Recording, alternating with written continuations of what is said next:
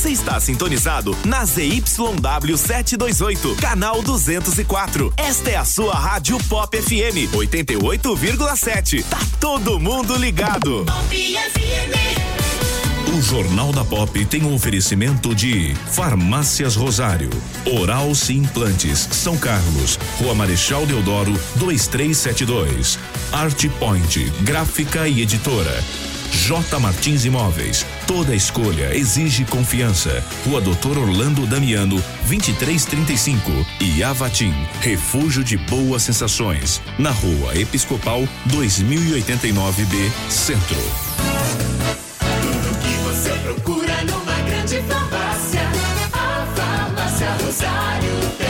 Farmácia Rosário. É barato, é Rosário. Atendendo toda a região. Os melhores preços, as melhores promoções. Rosário, você conhece, você confia. É barato, é Rosário. Farmácia Rosário.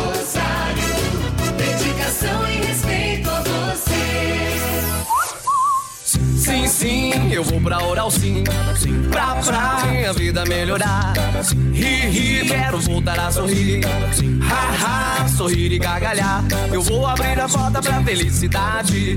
Curtir a família, amigos, sorrir à vontade. Oral Sim, a rede de implantes dentários número 1 um do Brasil. Nosso carinho constrói sorrisos. Em São Carlos, Rua Marechal Deodoro, 2372. Agende sua avaliação. Ligue 2106 9500. Uma folha de papel pode receber diferentes impressos. E com o nosso cuidado, sua impressão pode criar vida. Alta qualidade, aliada aos melhores e mais sofisticados métodos de acabamento, fazem sua impressão sair do papel. Sensibilidade no atendimento, qualidade artística nos processos de produção, velocidade na entrega e os melhores preços. Art Point, impressão que faz diferença. Agora também na nova unidade no Shopping Lupo, em Araraquara. Está procurando o imóvel dos seus sonhos, pronto para morar com ótima localização e não sabe por onde começar? A J Martins Imóveis está disposta a te ajudar. Há mais de 20 anos no mercado imobiliário, fazendo negócios com transparência e segurança. J Martins Imóveis. Toda escolha exige confiança. Acesse jmartinssaocarlos.com.br. Fone 3372-0281. Whats 997983334. Já reparou como nossa memória traz o perfume de certos lugares e de pessoas queridas? Cheiros que nos acolhem. A Avatim é especialista em cosméticos carregados de boas sensações. São mais de 450 itens, entre difusores, perfumes para interiores, hidratantes, sabonetes, dentre outros produtos focados no bem-estar. Visite a loja, Rua Episcopal 2089B, Centro, São Carlos. Está no ar. Jornal da Pop FM. A informação diariamente necessária. Jornal da Pop FM. Está no ar. Ponto de vista. Opinião com isenção no Jornal da Pop FM. O novo coronavírus tem uma característica que impõe cuidados excepcionais, inéditos em outras pandemias. Trata-se de da rapidez de propagação. Além dos enfermos, pessoas assintomáticas são capazes de contagiar. Como o prazo de incubação é de duas semanas, homens e mulheres mantêm a rotina e espalham o vírus por onde passam. Democrático, o vírus não discrimina hierarquia nem classe social. Ataca poderosos, ricos, pobres e remediados. É delicado com crianças e jovens, mas impedioso com os idosos. Enfrentá-lo implica pisar o freio da disseminação. Três ações se impõem: uma, considerar o alto risco que representa, outra, evitar o pânico, e mais uma, tomar medidas preventivas rígidas. Talvez em nenhuma outra circunstância o papel da população tenha sido tão vital quanto agora. Há que sensibilizá-la para que atue. Cuidar de si é cuidar do outro. Recomendam-se ações preventivas como lavar as mãos e fugir de contatos físicos e sociais.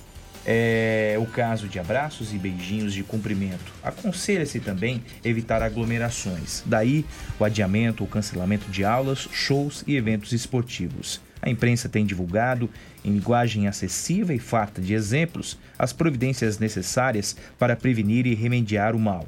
Muitos, porém, não têm saída. Trabalhador que precisa tomar transporte público, por exemplo, encontra o ônibus é, lotado, quando é impossível seguir as orientações recebidas.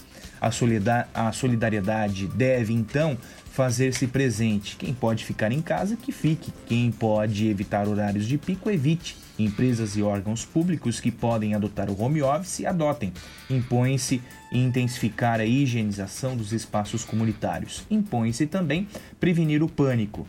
Singapura e Coreia do Sul são exemplos de sucesso em que a população e autoridades deram aos mãos na luta pelo objetivo comum. O essencial: informar, colaborar e agir com urgência. O pior dos mundos é o colapso do sistema de saúde. A tragédia só ocorrerá se o coronavírus for subestimado. Você está ouvindo Jornal da Pop FM.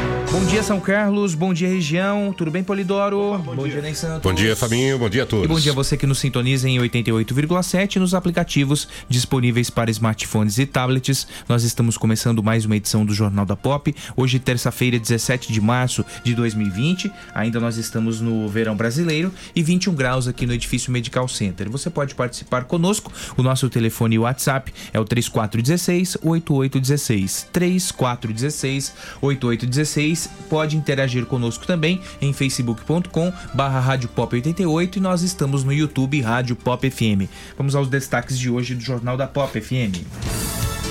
Rotina do São Carlense muda com o coronavírus. Saiba no Jornal da Pop de hoje quais os serviços que sofrerão alterações a partir desta terça-feira. A dengue também preocupa. Em 2020 foram registradas em São Carlos 690 notificações com 117 casos positivos da doença. Jornal da Pop FM e o clima. E para esta terça-feira, o sol e calor predominam sobre todo o estado de São Paulo. Pode chover durante a tarde, mas de forma muito isolada e passageira, as famosas chuvas de verão. E elas ocorrem justamente pela combinação entre calor e umidade, que juntos favorecem as condições para a formação de nuvens mais carregadas e pancadas de chuva. Apenas sobre a região do Vale do Paraíba e também na região metropolitana de São Paulo, que os acumulados podem ser mais elevados e alcançar a casa dos 30 milímetros de chuva. E ainda há risco para temporais, acompanhados por descargas elétricas e rajadas de vento moderadas. Em relação às temperaturas, máxima de 34 graus em Barretos, 30 graus na capital paulista e 31 em Taubaté. Quer saber como o tempo e o clima influenciam em sua lavoura? Então acesse agrosomar.com.br. Com informações da Somar Meteorologia, Doris Palma. E aí, Ney Santos, tá com cara de chuva hoje. Pois chove é, ou não chove? É, mas a previsão é. é de que tenhamos chuva só no final da tarde, viu? Uhum. Essas nuvens carregadas que estão desde a madrugada, na verdade, rondando os céus aqui de São Carlos, não devem trazer chuva agora pela manhã, né? Aliás, elas começam a se dissipar um pouquinho. Uhum. Tendência de que o sol venha essa manhã e comece a elevar a temperatura. E aí, com o calor e com o tempo muito úmido, a tendência sim é de que chova no final da tarde. Temperaturas máximas, máxima para hoje deve chegar a 33 graus em São Carlos, calor, portanto. Para amanhã, uma pequena queda, 32 graus de máxima, também com pancadas de chuva à tarde e à noite. Na quinta-feira, 31 de máxima, pancadas de chuva no final da tarde. E na sexta-feira, com a chegada de uma frente fria, previsão de tempo nublado. é, com pancadas de chuva desde amanhã a qualquer momento. Lembrando que na sexta-feira começa o outono no hemisfério sul. 7 e 12. Radares. Os dois sentidos da Getúlio Vargas, bairro centro, centro-bairro. Velocidade máxima permitida 60 km por hora. E na Comendador Alfredo Maffei, sentido centro-bairro, velocidade máxima permitida 60 km por hora. Esportes. O novo coronavírus atingiu o futebol brasileiro profissional. O primeiro teste para o Covid-19, feito no técnico do Flamengo, Jorge Jesus, apresentou resultado positivo fraco ou inconclusivo, de acordo com a assessoria de imprensa do Clube Carioca. A contraprova está sendo realizada. O próprio técnico utilizou as redes sociais para confirmar o resultado do exame e também para tranquilizar o público, garantindo que se sente bem. É verdade que o meu teste deu positivo, também é verdade que eu sinto normal. Hoje sinto exatamente como sentia há um mês, há um ano, há dois anos atrás, três, quatro. Sinto-me uma pessoa completamente normal, não vejo sintomas nenhuns, mas é verdade que tive o teste positivo vou ficar de quarentena. Jorge Jesus se mostrou confiante que em breve vai estar recuperado. Quero agradecer um carinho a todos os meus amigos, aos fãs, aos meus seguidores e à nação flamenguista por terem partilhado comigo esta minha situação que eu penso que mais semana, menos semana, se Deus quiser, ela vai, vai acabar por, por voltar à normalidade e eu estou muito confiante. No campo e bola, após reuniões entre federações e clubes pelo Brasil, nesta segunda-feira foram discutidas as situações dos principais campeonatos estaduais.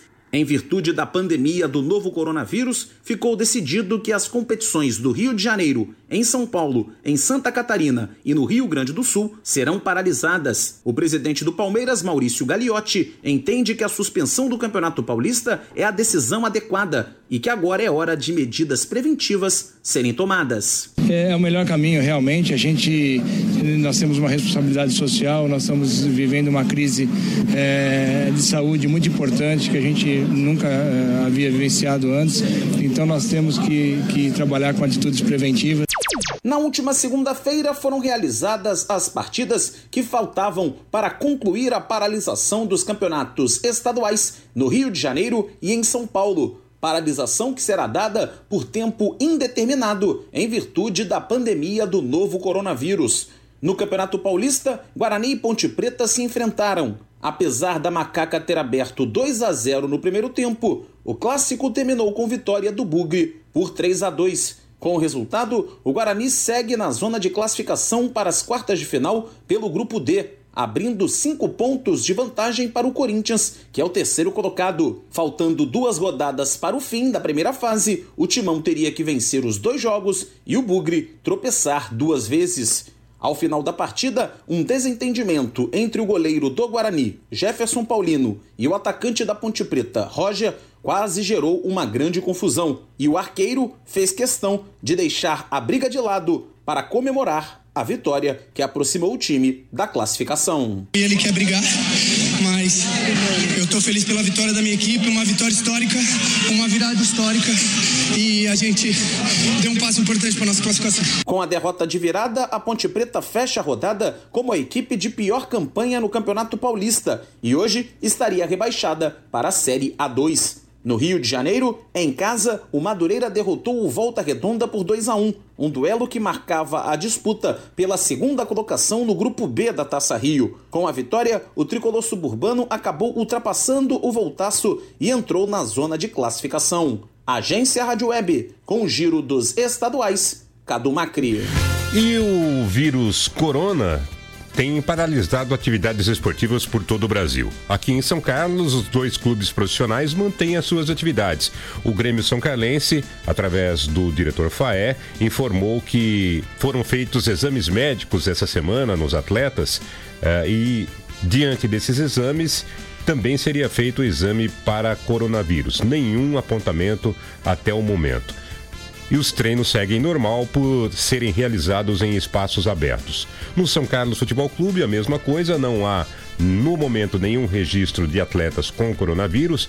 As equipes de base sub-15 e sub-17 estão treinando em Duartina, mas diante de um caso zerado aqui em São Carlos, não há preocupação, pelo menos por enquanto. Como os treinos também são em espaços abertos, eles continuam normalmente. A Secretaria Municipal de Esportes e Cultura tomou a decisão de não liberar nenhum campo de futebol para atividades eh, ou nenhuma praça esportiva para atividades nesse período. Então, times eh, de amador e varziano que costumavam fazer amistosos nos campos da cidade não terão autorização para fazê-los nos próximos dias. Há três anos, São Carlos se informa. Aqui, no Jornal da Pop FM. Na Alma Peugeot São Carlos, veja de perto o novo SUV Peugeot 3008 e seu design muito mais robusto. É o SUV de melhor custo-benefício da categoria. O novo SUV Peugeot 3008 tem teto solar, piloto automático inteligente, rodas liga aro 19 e muito mais a partir de 159.990. Conheça e surpreenda-se. Alma Peugeot São Carlos. No trânsito dê sentido à vida. Todos os dias, o Jornal da Pop desperta São Carlos. ajuda a escrever a história da cidade em 120 minutos de informação. O nosso jornalismo tem a missão de traçar as perspectivas do desenvolvimento local. Mais que isso, provocar e exercitar o direito do ouvinte de expressar sua opinião, transformando o nosso espaço em um grande ambiente virtual de debates. O Jornal da Pop orgulha-se em ser o primeiro da cidade a abraçar um grande aliado do rádio no século 21. As mídias digitais. Hoje o ouvinte tem a participação ativa na programação, tornando o nosso jornalismo no espaço mais democrático de opinião da cidade. Há três anos, o Jornal da Pop é isso: informação, debate, opinião e reflexão. Há três anos é diariamente necessário. Está procurando o imóvel dos seus sonhos, pronto para morar com ótima localização e não sabe por onde começar? A J Martins Imóveis está disposta a te ajudar. Há mais de 20 anos no mercado imobiliário, fazendo negócios com transparência e segurança. J Martins Imóveis. Toda escolha exige confiança. Acesse jmartinssaocarlos.com.br. Fone 3372-0281. Whats 997983334. Pop!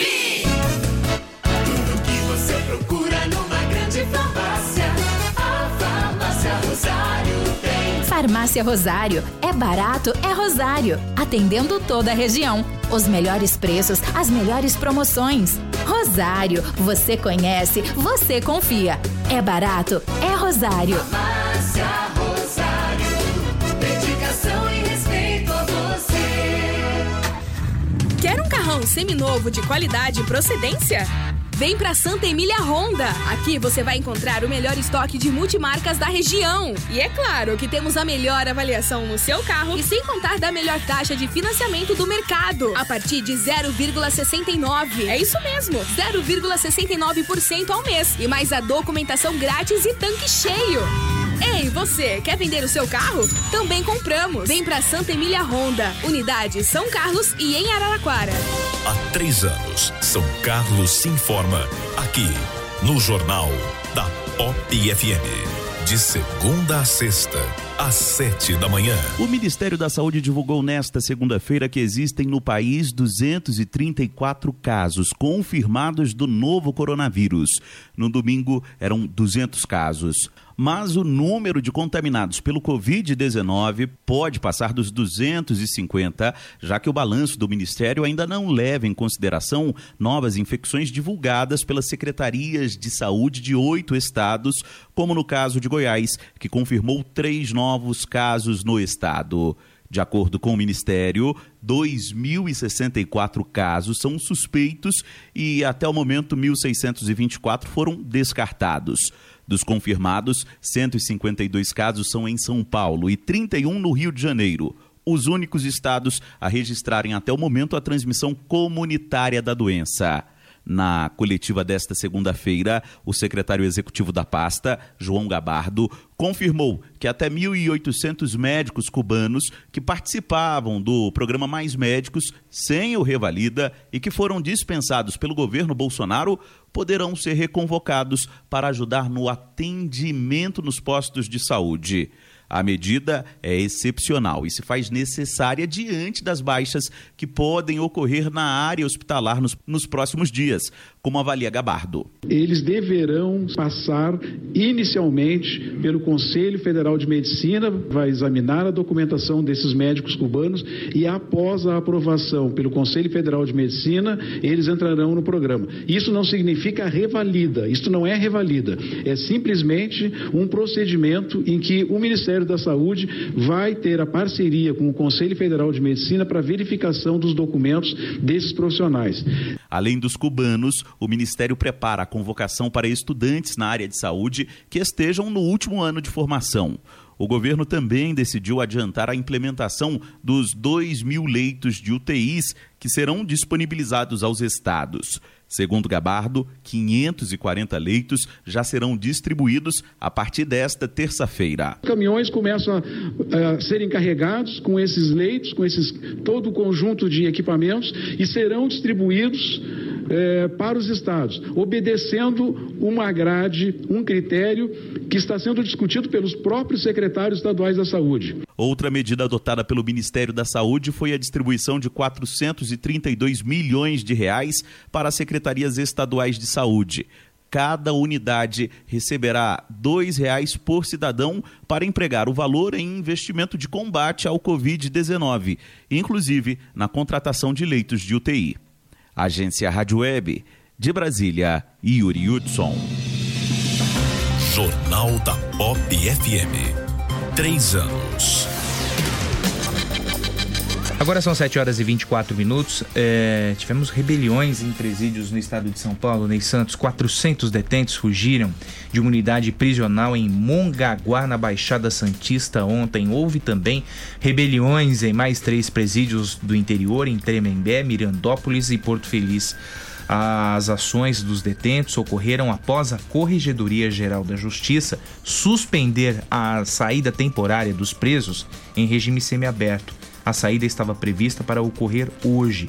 A suspensão foi definida devido ao temor de que os presos retornassem às prisões com coronavírus e transmitissem a doença aos demais detentos. Em nota emitida no final da noite de ontem, a Secretaria de Administração Penitenciária informou que a situação estava controlada nos centros de progressão penitenciária de Mongaguá, de Mongaguá Tremembé e Porto Feliz, além da ala do semiaberto da Penitenciária 2 de Mirandópolis, onde houve evasão de presos e ato de insubordinação. O grupo de intervenção rápida controlou a situação nos presídios de forma imediata. A nota informa ainda que até às 10h30 da noite foram recapturados pela Polícia Militar, com o apoio de agentes de segurança penitenciária.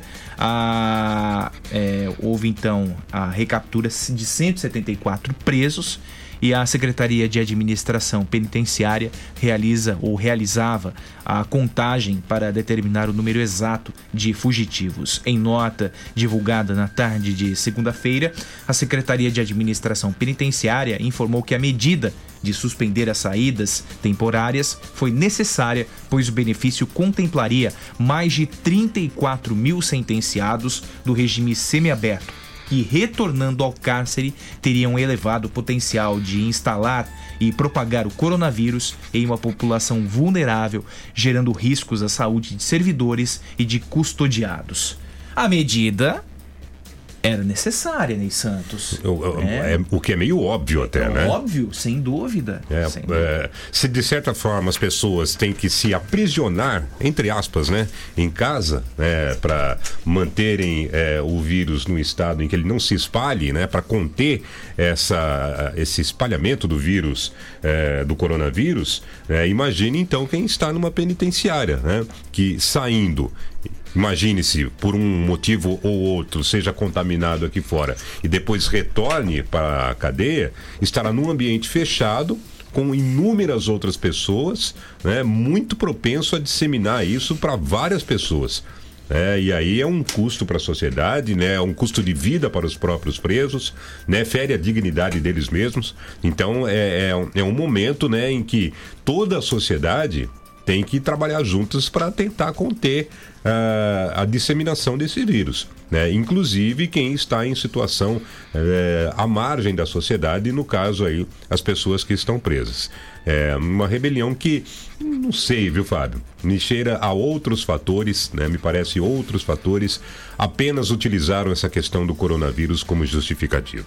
É, tem isso também, né, Ney? Tem essas situações aí envolvem todo o sistema prisional. São 7 horas e 27 minutos. É, uma informação política, viu, Ney? Antes de começarmos com o nosso noticiário, o Roselei Françoso vai mesmo para o MDB, viu? Não será candidato a prefeito, pré-candidato a prefeito. Ontem até brincamos a respeito disso. Não, não há essa possibilidade de ser candidato ou pré-candidato a prefeito. Vai disputar a reeleição à Câmara de Vereadores pelo MDB. MDB. E com isso, o Lucão Fernandes permanece no partido e agora temos de saber a situação de Marquinho Amaral. Para onde vai Marquinho Amaral? Para o Progressistas, o antigo PP ou fica no MDB? Essa sopa de letrinhas né, começa a, a clarear, né, a clarear, a se, a se definir a formatação das letrinhas num prato de sopa começa a ficar clara, né? Chico Louco não, é, é, evidentemente essa questão de candidatura própria do PSB é a mesma coisa que é você alicerçar um castelo em barras de açúcar. É, é, o partido hoje está é, apresenta uma unidade em defesa da candidatura à reeleição do prefeito Ayrton Garcia, os membros que lá estão, né, em sua maioria. Então, honestamente, é, podemos ter uma candidatura de Chico Louco à prefeitura de São Carlos, mas sem base de apoio. A verdade é essa, né? Apenas para marcar a posição, né? É, exatamente, Talvez. né? exatamente. Com relação ainda à, à vida política, né, Fábio? Uhum. Né, é, temos informações de que o Marquinho Amaral está praticamente fechado com fechado o PP. com o PP, né, com progressistas. é, e partidos da base do prefeito Ayrton Garcia tentam cooptar agora a Viviane Tibert. Né, Sim, que já saiu recentemente do PSDB, já há conversas bem adiantadas para que a Viviane ingresse numa das fileiras é, que compõem a base de apoio e sustentação ao prefeito Ayrton Garcia. É verdade. Agora são 7 horas e 29 minutos. Sidevaldo Santos, bom dia. Claudemir Soares, Jefferson Vieira, Suemi, bom dia para você também. Ô João Miller, um abraço, tudo de bom. Magrão, bom dia. Vereador Daniel Lima, um ótimo dia a todos, amém. Márcio Del, bom dia. É, o que acharam do pedido do Miguel Reale? Eu confesso, eu, eu tô por fora, Ney. É, Em função do noticiário local, eu fiquei por fora ontem do noticiário nacional. Ô Márcio, não, não estou preparado para responder a sua pergunta, confesso, não, viu? Confesso, mas é, dê uma pesquisada aí, viu, é, o, o, o Ney. Ah, e a Laide também, é, só esquecendo, né? A Laide é, caminha para o PSDB, né? Então as nuvens vão clareando o cenário político aí. Laíde entenda-se projeto Neto Donato. Neto Donato, exatamente. Elaine Vicente, bom dia. Roberto Gomes, um abraço para você. Boa semana. Ricardo Saga de Jesus. Gostaria de saber por que os casos suspeitos aqui de São Carlos não foram confirmados ou descartados. Será que não temos casos suspeitos internados? O Ricardo, é, ontem a doutora Ana Lúcia Bernardo Soares falava conosco aqui no Jornal da Pop sobre a demora dos é, dos insumos para ah, os exames, né? Há uma demora e, e então a, a- e essa demora implica é, nos resultados dos exames. Paulo Augusto Neri, bom dia para você. Lori Silva, bom dia. João Vitor Corsi, bom dia. Ótima terça-feira. Cadu Pradella, Daniel Ferramentas, Nanão de Paula, Ricardo Terra e o pessoal do Auto Elétrico Carbinato, bom dia. Terceira e última parcela do IPVA vence nesta terça-feira no estado de São Paulo para os donos de veículos com placa final 5. O pagamento pode ser feito no caixa do banco ou outros canais oferecidos pela instituição financeira, como caixas eletrônicos e até internet. Basta que o proprietário tenha em mãos o número do Renavan. No caso dos caminhões, que contam com um calendário à parte, o IPVA também pode ser dividido em até três vezes. Mas aí, a primeira parcela é que vence nesta terça-feira para as placas final 5 e as demais prestações ficam para junho e setembro. O caminhoneiro que preferir pagar à vista tem até o dia 17 do mês que vem para quitar o imposto. Neste caso, porém, sem nenhum tipo de desconto, já que o abono por adiantamento foi concedido apenas para quem pagou, pagou o valor total em janeiro. 7 horas e 32 minutos na Pop. Há três anos. Sua referência em informação. É no Jornal da Pop FM. E aí, Ney Santos, o que ocorreu com Miguel Reale? Um dos juristas- Desculpe, viu, Márcio, mas ontem É. essa história do, do coronavírus é, é, nos deixa assoberbados, né, com muito trabalho a ser executado. E, e aí a gente deixa um pouquinho o noticiário nacional de lado. É verdade, eu me falhei no nome, Uhum. viu, Fábio? Porque até havia informação.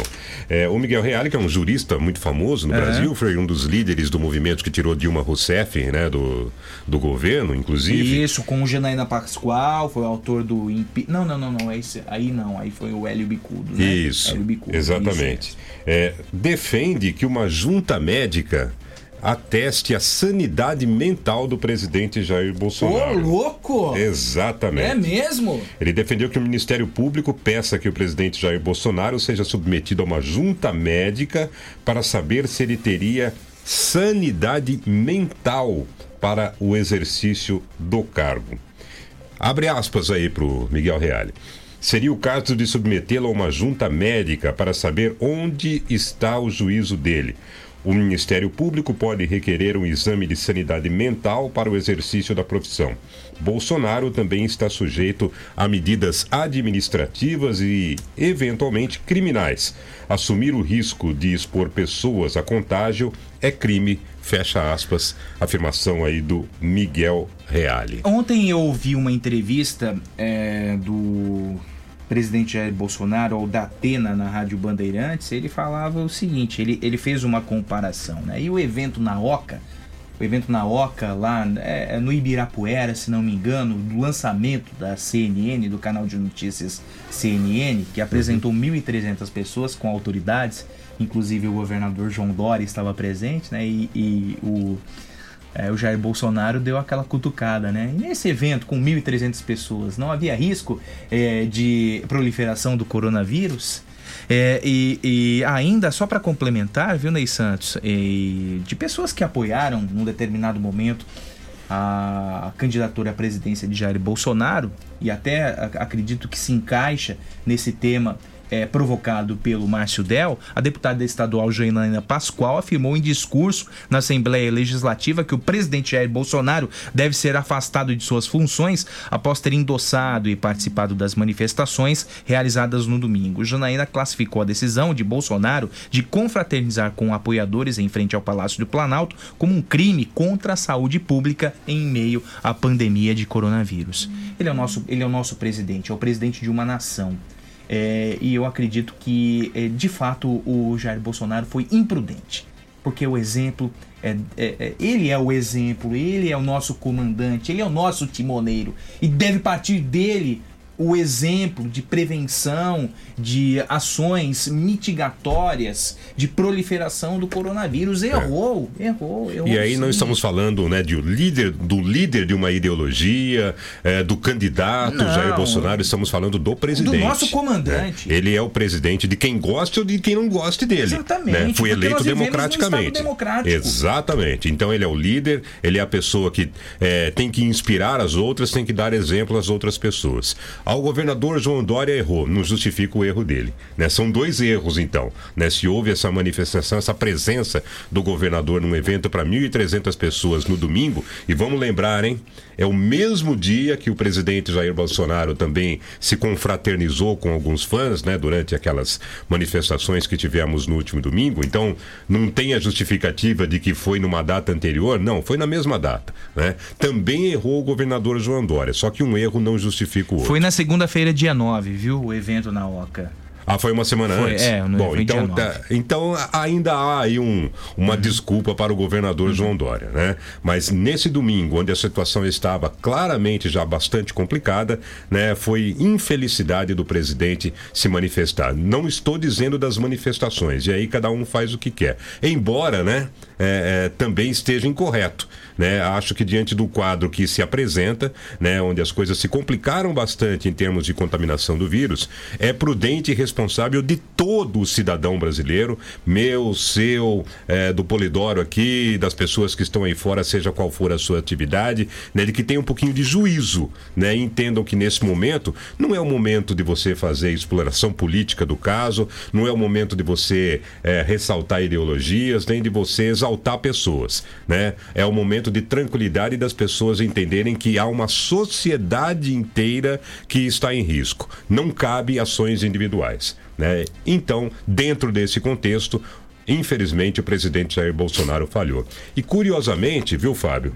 É, se você acompanhar as imagens, você vai ver que alguém filmava o presidente Jair Bolsonaro na manifestação, que é o chefe da Anvisa, Da, isso, da isso. Agência Nacional de Vigilância Ia Sanitária complementar com essa informação. né? Exatamente. Que, é, que é o órgão nacional, né? que é a agência nacional que trabalha com essa questão da questão de saúde do Brasil e que deveria até ter aconselhado o presidente Jair Bolsonaro a não tomar esse tipo de atitude. 7h38, Johnny da Silva, bom dia pra você. E o, o Cadu escreve aqui: a imprensa brasileira se resumiu a atacar um presidente. O Maurício diz: junta médica para o Bolsonaro. Sou totalmente a favor. Bom dia pra você também. É, Márcio Miguel Santos, Reale Júnior não é da imprensa, viu? Não. É um jurista. É um jurista? renomado jurista, em 2020, vamos falar dos casos de dengue. Coronavírus preocupa, mas a dengue também. Em 2020 já foram registrados em São Carlos 690 notificações, com 117 casos positivos, sendo 80 autóctones, ou seja, contraídos em São Carlos, e 37 importados. Para chikungunya, foram registradas 5 notificações, com 3 casos negativos, um aguarda resultado e um positivo. Para Zika, até o momento, não foi registrada nenhuma notificação. Para febre amarela, até o momento, foi registrada uma notificação, mas também com resultado negativo para a doença. 7 e 39.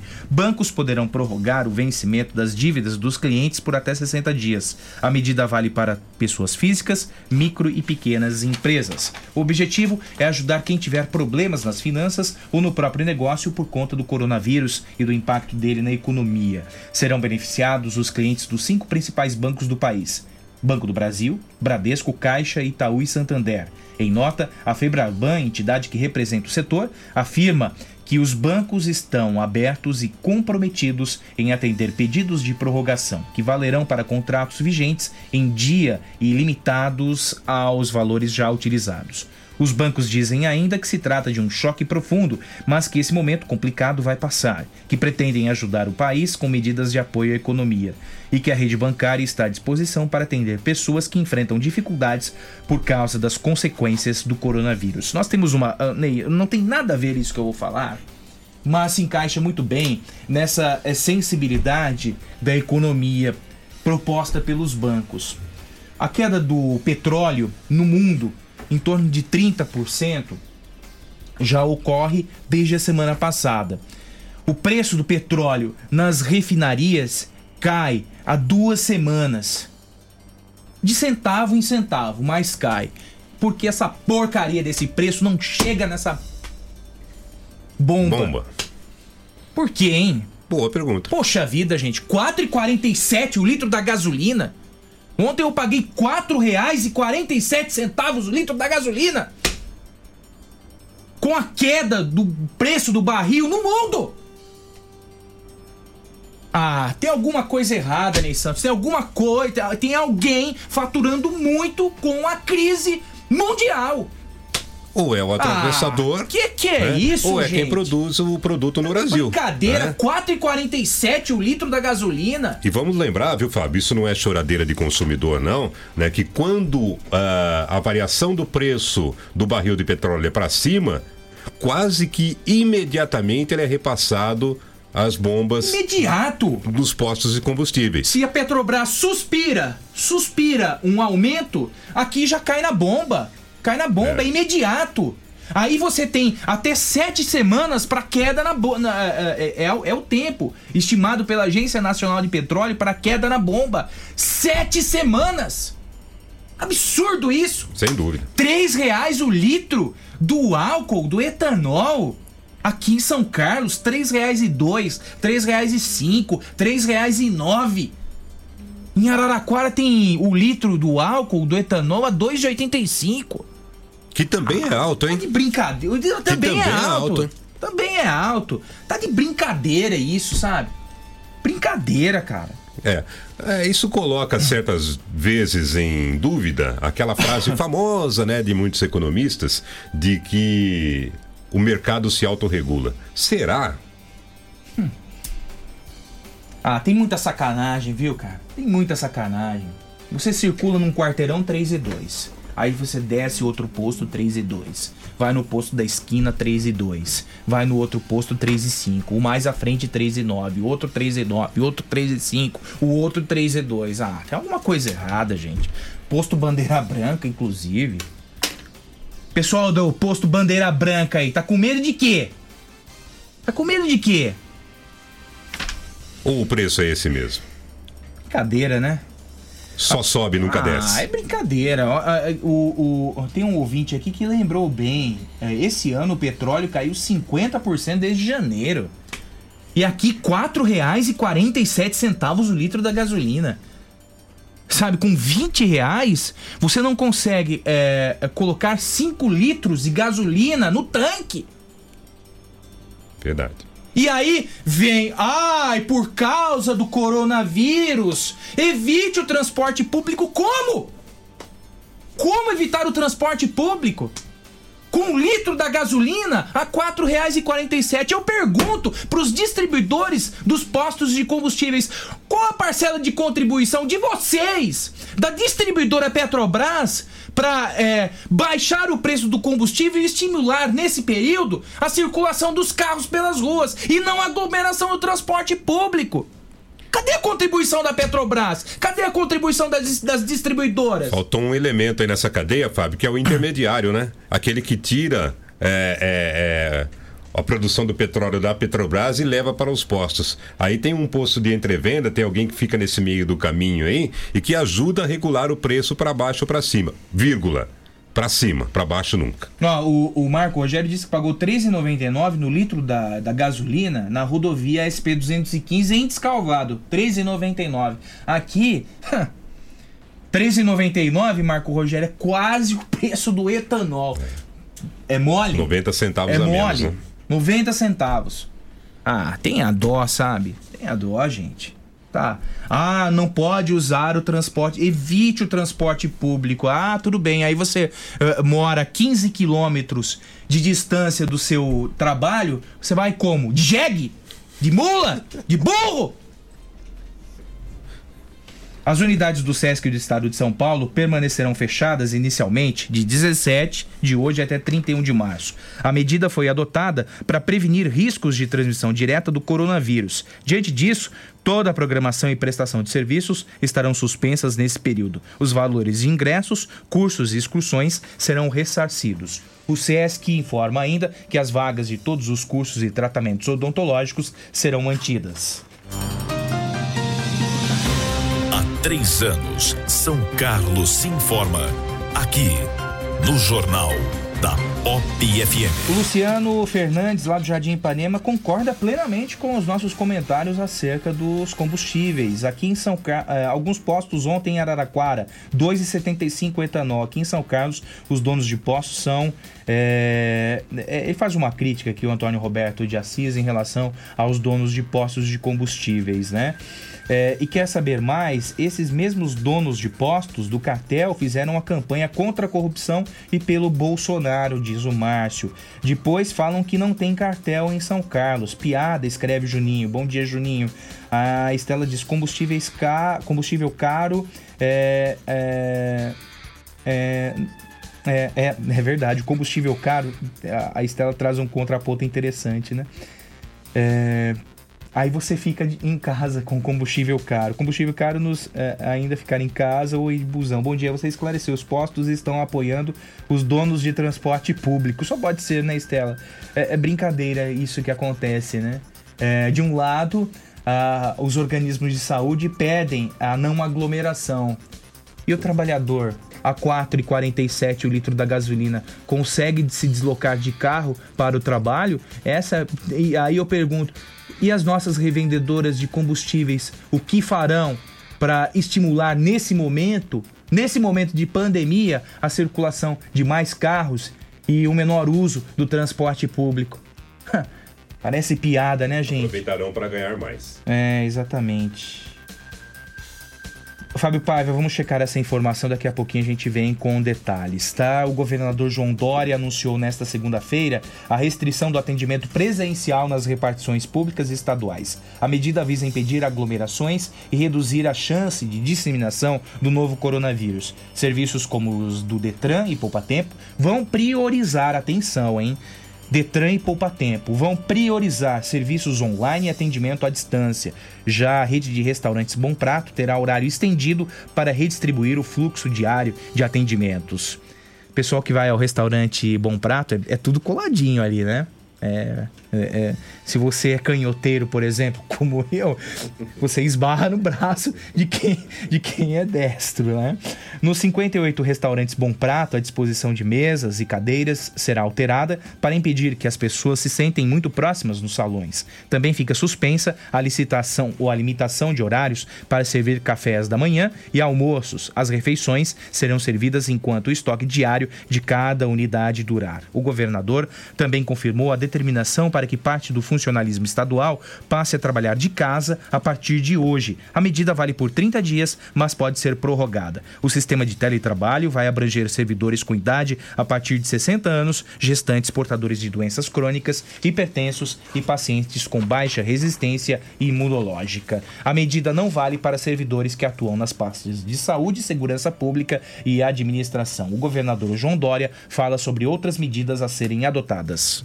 O governo do estado de São Paulo, além do centro de contingência do Covid-19, que está funcionando desde 23 de fevereiro, cria também um comitê administrativo extraordinário. Este comitê será presidido pelo secretário de governo e vice-governador Rodrigo Garcia, com a participação de todos os secretários, 19 secretários dos secretários e secretárias do Estado de São Paulo, representantes também dirigentes de autarquias e das empresas para a rápida tomada de decisões sempre que necessário. O grupo estará representado virtualmente, se necessário em encontros presenciais e as decisões serão emanadas, emitidas e comunicadas à imprensa e à opinião pública diariamente.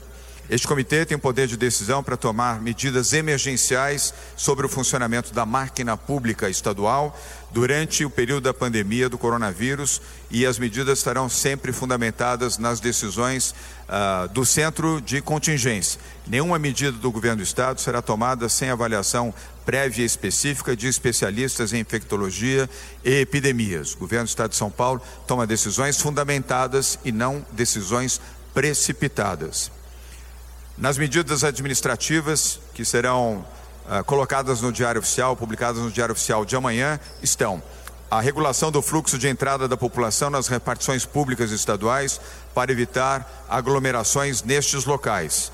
Isto inclui os 72 postos do Poupa Tempo, os 58 restaurantes do Bom Prato, todos os postos do Detran e os 17 postos do Centro de Integração da cidadania. Todos eles teremos ah, regulação com extensão de horários de funcionamento e atendimento, de acordo com a característica de cada unidade de prestação de serviços. Decretação imediata de férias e licença-prêmio para todos os funcionários que têm o direito, neste momento, exceto, repito, os servidores de áreas essenciais, conforme já anunciado: saúde, segurança pública, serviços na administração penitenciária e Fundação Casa, preservando, evidentemente, o bom funcionamento dos serviços públicos do Estado de São Paulo. Essa decisão poderá ser revista, se necessária, e será devidamente anunciada publicamente corte imediato de viagens nacionais e internacionais de servidores públicos a trabalho, abrindo exceções somente em casos emergenciais e casos especiais, que deverão ter a aprovação uh, do vice-governador do estado ou do governador do estado de São Paulo. Suspensão imediata por até 30 dias de eventos públicos estaduais com aglomeração de pessoas em qualquer número. Volto a repetir a suspensão imediata por até 30 dias de eventos públicos estaduais com aglomeração sensível de pessoas. Evidentemente que reuniões administrativas, reuniões eh, operativas poderão ocorrer, resguardados os cuidados médicos e sanitários. Agora são 7 horas e 52 minutos. Como forma de prevenção ao novo coronavírus, a Secretaria Municipal de Trabalho, Emprego e Renda de São Carlos implanta a partir de hoje novos procedimentos para atendimento aos empregadores e ao público que busca diariamente oportunidade de emprego. Requerer o seguro-desemprego, se inscrever ou participar dos cursos de formação oferecidos na Casa do Trabalhador Antônio Cabeça Filho. Com média diária de 260 atendimentos, a Casa do Trabalhador terá limitação de acesso de entrada cinco pessoas por vez para evitar aglomeração de candidatos e fará o agendamento de atendimentos pelo telefone 3374 1750. 3374 1750. Se você usa a Casa do Trabalhador, faça o agendamento para evitar filas e transtornos. porque há então um esquema de atendimento de cinco pessoas por vez para evitar a aglomeração. 3374 1750 é o telefone 3374 1750. A Prefeitura de São Carlos também comunica que estão suspensas as programações do Museu de São Carlos, localizado na estação ferroviária, na Praça Antônio Prado, do Museu de, Pre- de Pedra, no distrito de Santa Eudóxia, e do Museu da Ciência Mário Tolentino, na Praça Coronel Salles. O Teatro Municipal Alderico Vieira Perdigão também está temporariamente com a programação suspensa. O mesmo acontece com o Parque Ecológico. O Parque Ecológico emitiu um comunicado ontem, dando conta eh, do fechamento para visitação pública a partir de terça-feira, hoje, portanto. A medida é necessária, uma vez que mais de 4 mil pessoas passam por fim de semana no Parque de São Carlos, inclusive de outros municípios. Outras informações, 3361-4456. 3361-4456, o Canil e Gatil Municipais, coordenados pelo Departamento de Defesa e Controle Animal, também eh, emitiu um comunicado, suspendeu o atendimento clínico e a realização das castrações. A visitação pública ao canil também está suspensa neste momento. Outras informações, 3374 3239, 3374 3239. Vamos às mensagens, Ne- Ney, 7 horas e 54 minutos, 7h54. É, o Nivaldo Barbosa escreve. É, Roseli Françoso, bom dia pra você. Ele diz que viu o diesel a 13,8, mesmo preço que o álcool. Onde, hein? O diesel, o diesel tá em torno de R$ 3,49, R$ 3,53. É, o Nivaldo Barbosa diz: tem quem anda nas costas é, de quem está subindo o petróleo. É, escreve aqui o Nivaldo Barbosa. O Wagner Cruz diz: Bom dia, Fabinho. Sábado fui para Araraquara e paguei R$ 2,79 o etanol na rede Ipiranga. Aqui em São Carlos tem muita gente graúda ganhando em cima do povo, viu? É a opinião do Wagner Manuel Cruz. Tem outras mensagens aí, Ney? Tem uma mensagem da Elaine Vicente, ela não chegou aqui a- ao meu monitor. Por favor. Elaine Vicente diz os manifestantes foram por sua conta e risco, evidentemente ela fala sobre domingo, né, o ato do presidente Jair Bolsonaro. Então ela diz, repetindo, os manifestantes foram por sua conta e risco, eles já haviam avisado que iriam correr o risco. Agora a culpa é do presidente. A imprensa está mesmo eh, crucificar ou crucificando né, o nosso presidente. Eh, só queria me manifestar para a Elaine e dizer o seguinte, né? Infelizmente tudo é culpa da imprensa agora, né? Eh, eu vi eh, ontem parte do programa Roda Viva da TV Cultura eh, e o convidado da noite era o Ciro Gomes, Uhum. né? ex-candidato a presidente, ex-ministro, ex-deputado federal, né? Eh, irmão do Cid Gomes, né? O homem da retroescavadeira. É, e que se defendeu de algumas acusações, né? mas é, em boa parte é, daquilo que foi imputado, culpou a imprensa. Né? Porque é, o Ciro Gomes, que se diz de centro-esquerda, diz que a imprensa é toda de direita né? e que apoia é, politicamente, inclusive, o presidente Jair Bolsonaro. Então é, é curioso como as manifestações vêm de um lado ou de outro, né? e aí quando é, é, não há justificativa para certos atos, né, tem se escolhido, via de regra, a imprensa. Evidentemente que você tem bons e maus profissionais, bons e maus veículos, né? mas quando você generaliza, você acaba colocando todo mundo dentro do mesmo saco. E aí eu não acho justo. É a mesma coisa a gente dizer aqui que todos os políticos são desonestos e incorretos. Não, não são. Né? A gente tem, dentro do cenário nacional, pessoas que trabalham honestamente e seguramente querem o bem do país. Mas de uma forma geral, né, a, imprensa tem sido colocada quando você não acha um ponto né, para justificar qualquer ato que seja ou qualquer atitude que seja. Com relação às manifestações de domingo, é, é, é, um integrante do governo, que eu não me lembro agora quem é, me desculpe a falta de memória, mas disse: olha, as praias do Rio de Janeiro também estavam cheias. E aí a gente volta um pouquinho naquilo que a gente falou agora há pouco, dizendo o seguinte: é, é, o presidente Jair Bolsonaro ele é o exemplo para a nação, né? ele é o líder da nação, ele é o presidente. né? Então, é, dar exemplo para essas pessoas, né? até de, de dizer para elas: olha, vocês agiram incorretamente, é, é, seria uma atitude muito boa do presidente nesse momento. Né? Então é isso que a gente quer dizer, né? Que uma pessoa comum que vai à praia no Rio de Janeiro também está incorreta, mas ela não tem o mesmo significado para uma nação, para uma comunidade, para uma população, do que tem quando um presidente comete é, é, ou faz um ato como o Jair Bolsonaro fez. É essa colocação que a gente quer que as pessoas entendam, né? De que é, consideramos incorreta para este momento. Agora são 7 horas e 58 minutos. Nós estamos em contato com o presidente da Câmara Municipal de São Carlos, vereador Lucão Fernandes, porque ontem houve uma reunião da mesa diretora da Câmara e decidiu suspender por tempo indeterminado, desde ontem, as sessões solenes e audiências públicas promovidas pela Casa como medida preventiva à propagação do COVID, ou da Covid-19 provocado pelo novo coronavírus. Lucão Fernandes, bom dia, obrigado pela sua participação aqui na Pop. E as sessões ordinárias, como fica? Nós teremos as sessões ordinárias? Bom dia, Lucão. Muito bom dia, Fábio Caponelli, muito bom dia, Lei Santos, Polidori, bom dia também com o Regis. E também a todos os ouvintes da POP, dizer que é uma satisfação mais uma vez estar falando com vocês. né, hoje, diante de mais uma situação de emergência relacionada à saúde pública, é, tão quanto é, assim, que traz uma preocupação muito grande, quanto as outras que vocês também têm falado muito bem, com muita propriedade. Isso a gente está aqui, inclusive, Fabinho, para enaltecer o trabalho de vocês, é que traz informa- as informações. E imagina as cidades nossas hoje sem esse canal de, de- de- informação, informações que a gente tem, diante de um quadro desse que nós estamos vivendo hoje. É, existe uma preocupação muito grande com todas as pessoas e as informações que vocês trazem acabam até tranquilizando é, os nossos munícipes. Nós estivemos reunidos na manhã de ontem, você falou com muita propriedade, audiências públicas, sessões sol- solenes, visita à Câmara, é, estão suspensas por tempos indeterminados.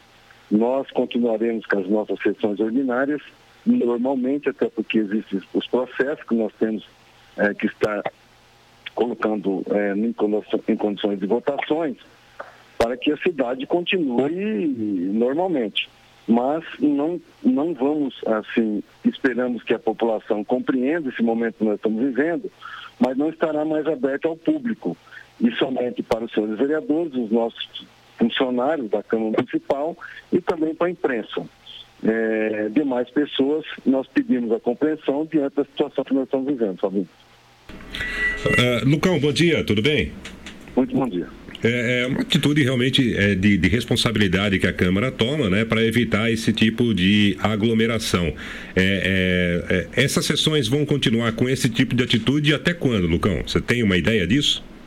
Olha, até que o quadro apresente um sinal positivo para a gente. Nós estamos percebendo que o governo federal vem adotando medidas também relacionadas a isso. Eu acabei de acompanhar o governo do estado de São Paulo também muito preocupado. Ah, os governos, gestores municipais também estão eh, tomando, adotando medidas. Ontem estive, por exemplo, na prefeitura existe essa questão das escolas pararem, aí tem muitas crianças que precisam da merenda, você vai fazer a merenda, vocês vão comer lá na escola. Então é uma situação diferente que nós estamos vivendo.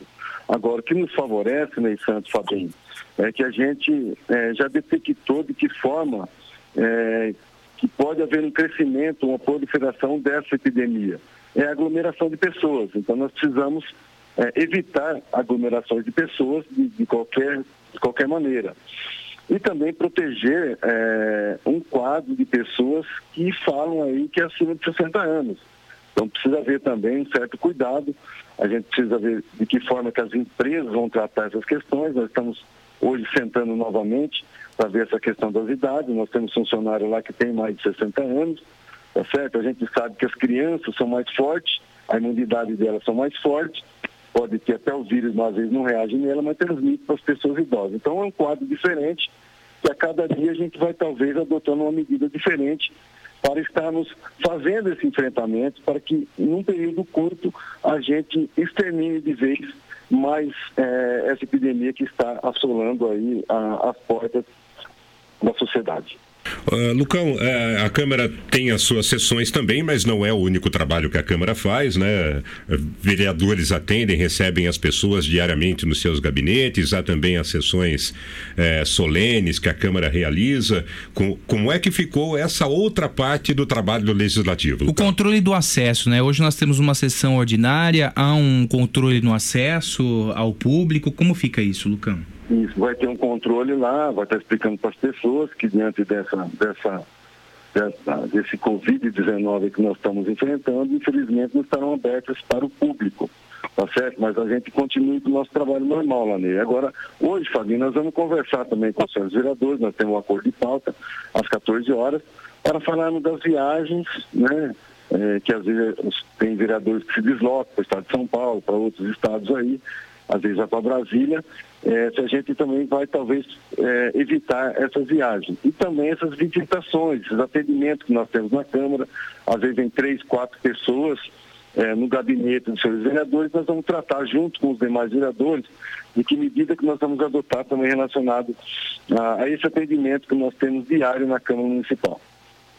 Hoje, sessão normal às 13 horas da tarde, né, Lucão? Isso, às 15 horas, sessão normal, mas não mais aberta para o público, Fabinho.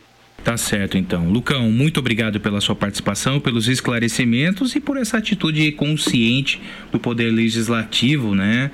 É, o legislativo fazendo a sua parte, assim como a prefeitura municipal e outros organismos municipais, estaduais e ligados também à esfera federal. Bom dia, Lucão.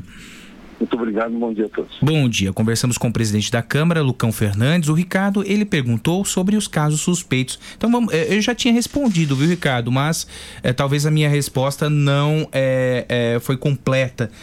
A Vigilância Epidemiológica divulgou uma nota ontem é, fazendo uma atualização a respeito dos casos. São 11 casos suspeitos, outros quatro casos foram descartados após exame realizado pelo Instituto Adolfo Lutz de São Paulo.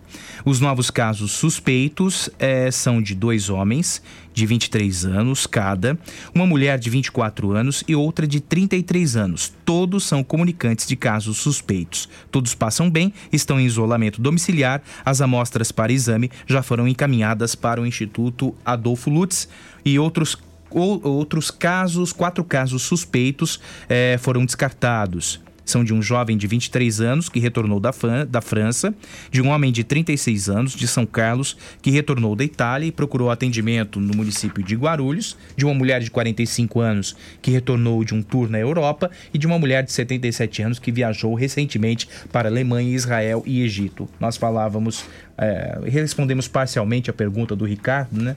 no bloco anterior é, a respeito da dificuldade nos insumos para o exame de coronavírus. Né? A rede particular enfrenta essa dificuldade e aí a demora no diagnóstico. Né? É, há um trabalho para celeridade no diagnóstico da, do coronavírus. Com relação, com relação aos casos confirmados aqui em São Carlos, né? É isso, isso, exatamente. É, bom, é o seguinte: ontem também o Diário Oficial é, atualizou o decreto sobre a suspensão é, de eventos municipais, reuniões, inaugurações, palestras realizadas pela administração.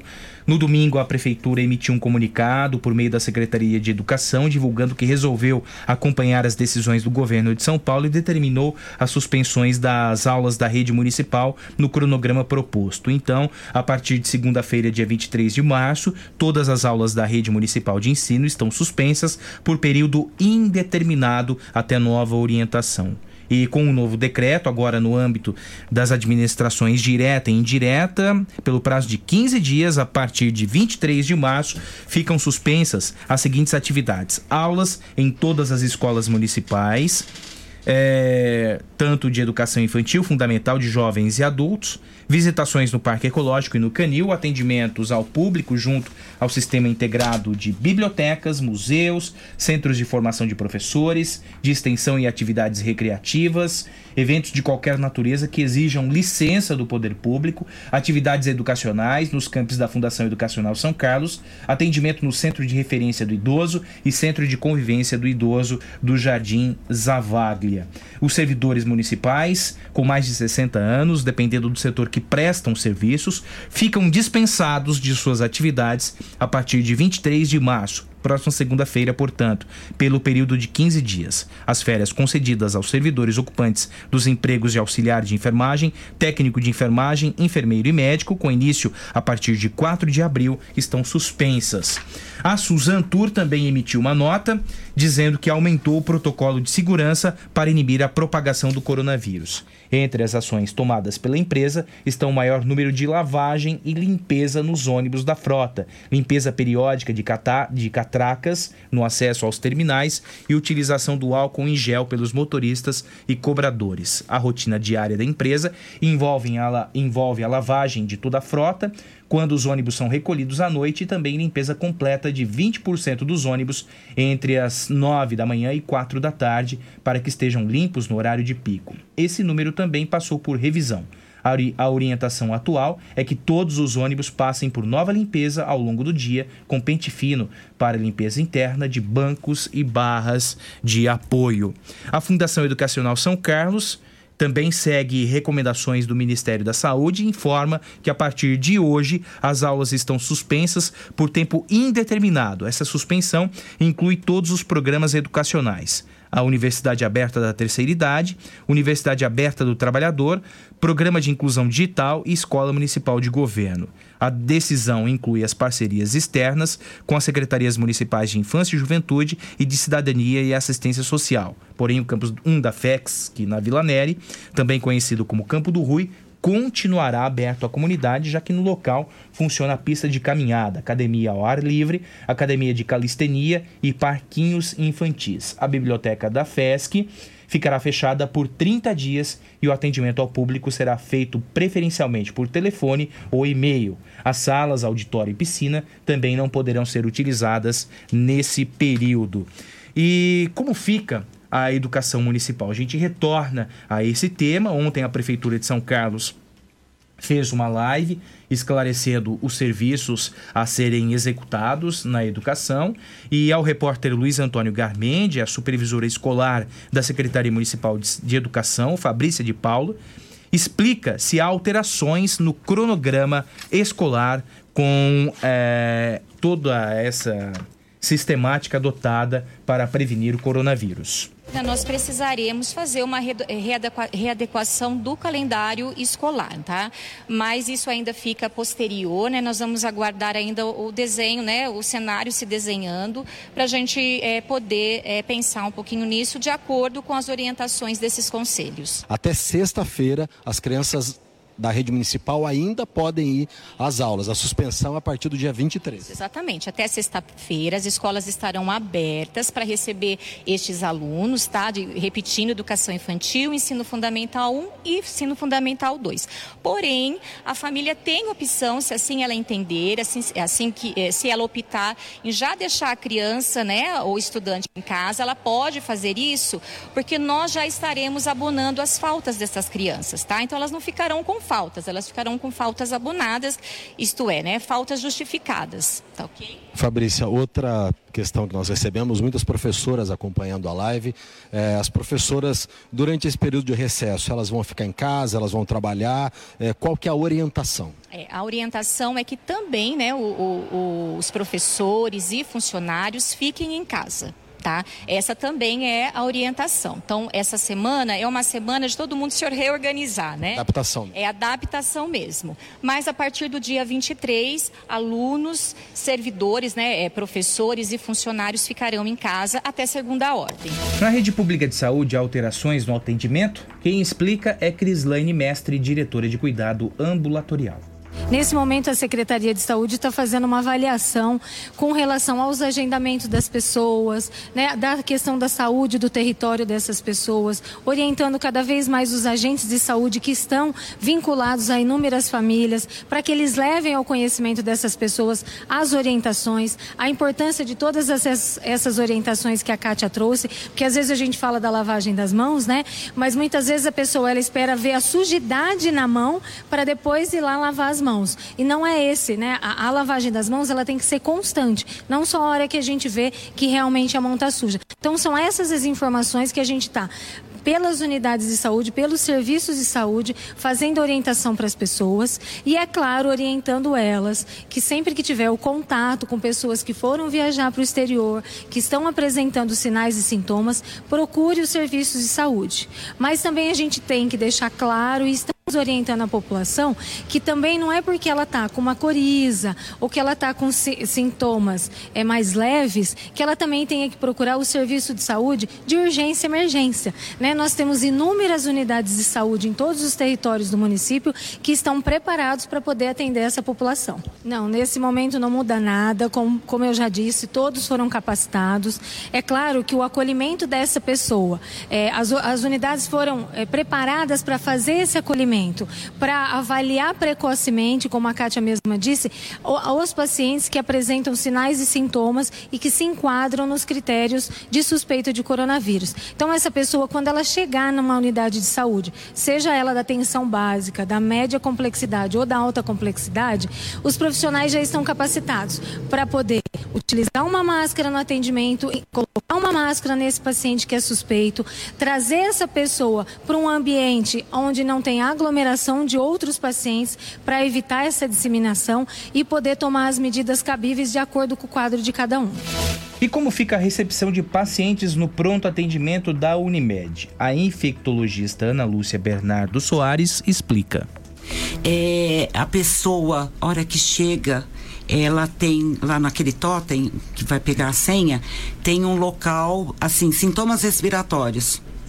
Então ela aperta aquele, aquele botão que ela tá com sintomas respiratórios, o fluxo dela é diferente. Já passa na frente, já vai por um corredor à parte, já vai para uma salinha de isolamento para ela não ficar circulando ali na, na sala de espera, né? Com crianças e Que tem crianças, idosos, então a proposta é: chegou, falou que está com sintomas respiratórios, já ter prioridade no atendimento. É lógico que casos de urgências também vão ter, mas ela faz um fluxo diferente e vai para uma salinha que já está reservada para casos respiratórios. Né? E eh, quando há, aí tem avaliação médica, tudo, quando há a suspeita de coronavírus. Com algum grau de gravidade, aí sim então é colhido o SUAB, que é o exame do coronavírus, que vai mudar vai começar a ser colhido pela, pela, pela, Uni- pela Unimed através do Unilab, que ainda não começou porque não chegou o kit, ainda está com dificuldade de, do governo disponibilizar os kits para o exame. Então, enquanto não chegar os kits, é esse fluxo que eu te falei. Quando chegar, já tem toda uma proposta também dos exames serem colhidos no Unifácil, uma sala separada para coleta do, do material com profissional ah, com EPIs, que é a paramentação adequada para o profissional não se contaminar, né?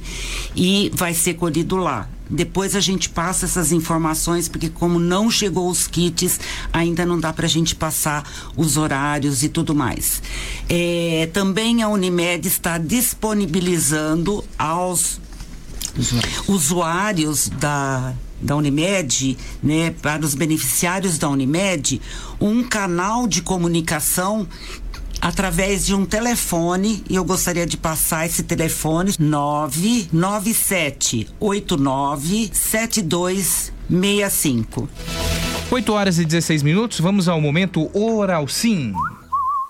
Sim, sim, eu vou pra Oral Sim. Gente, a Oral Sim é a número um do Brasil em implantes dentários. Quem procura um atendimento de excelência com uma estrutura moderna, o lugar é a Oral Sim Implantes. O objetivo da Oral Sim sempre é transformar a sua vida e devolver a você a tão sonhada qualidade de vida por intermédio dos implantes dentários dos dentes fixos.